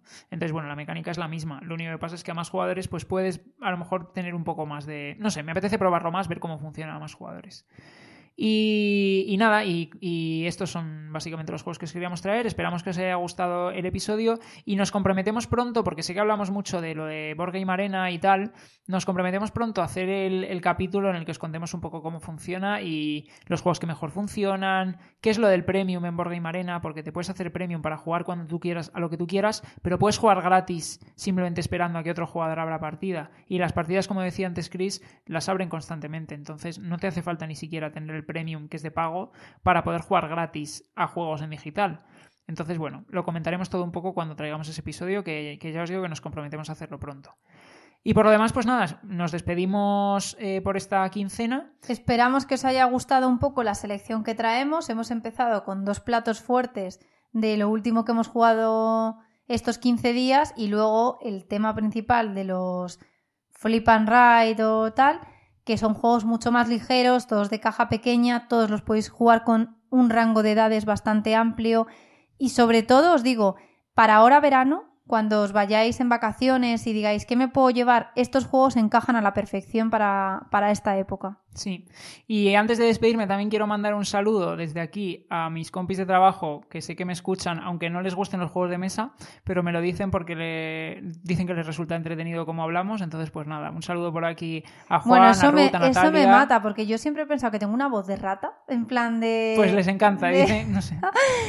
que digo, Dios mío, yo no me aguantaría escucharme. Pero, a ver, yo creo que a todos nos pasa cuando nos escuchamos a nosotros mismos grabados, que como no estás acostumbrado, tú estás acostumbrado como a oírte desde dentro. ¿no? A ver, yo tampoco a ti te escucharía mucho, eh, la verdad. Bueno, pues muchísimas gracias. tú, pues tú tienes voz de rata. no, no, pero que sí, un saludo enorme también desde aquí. Les doy las gracias enormemente porque, madre mía, tragarse este programa. Sin que te gusten los juegos de mesa, ¿eh? Ojo tiene un mérito, vamos, vamos, no sé yo si podría. Así que nada. No, pero a ver si ah. se animan entonces a jugar. Claro, claro. O sea, sí, de hecho me han preguntado por juegos y tal, y, me han pedido consejo también por, por, qué juegos podrían comprar y demás. Así me gusta. Nosotros encantados, la verdad. Así que nada, un abrazo también a todos los demás que nos escucháis, que además eh, nos hace mucha ilusión cuando nos escribís y cuando nos comentáis en la cuenta. Hemos hecho hace poco cambio de logo en la cuenta y la verdad es que hemos tenido una recepción increíble, todo el mundo nos ha dicho que le encanta, no sé qué, nos, está, nos encanta, vamos, estamos disfrutando mucho de todo este proceso de, pues eso, de crear contenido para los juegos de mesa y interactuar con la comunidad y demás, la verdad que muy gratificante como, sí, es verdad que la gente de esta comunidad es bastante amable y siempre tienen comentarios positivos, siempre cuando te quieren añadir algo lo dicen desde el respeto, ah, pues mira, yo metería también esto aquí o yo en aquí este juego también me parece más recomendable, lo que sea. Y la verdad es que igual en eventos y tal, que coincides con gente que le gusta esta afición, es una afición bastante sana, es un hobby que me alegra muchísimo que esté creciendo y que yo creo que entre todos podemos ayudar a que, a que siga así. Pues sí, firmo ahí debajo. Así que nada, un placer em, estar aquí otra semanita más, otra quincenita más, que lo hacemos cada 15 días. Y nos vemos en la siguiente. Nos vemos en la próxima, un abrazo. Un abrazo, hasta luego. Hasta luego.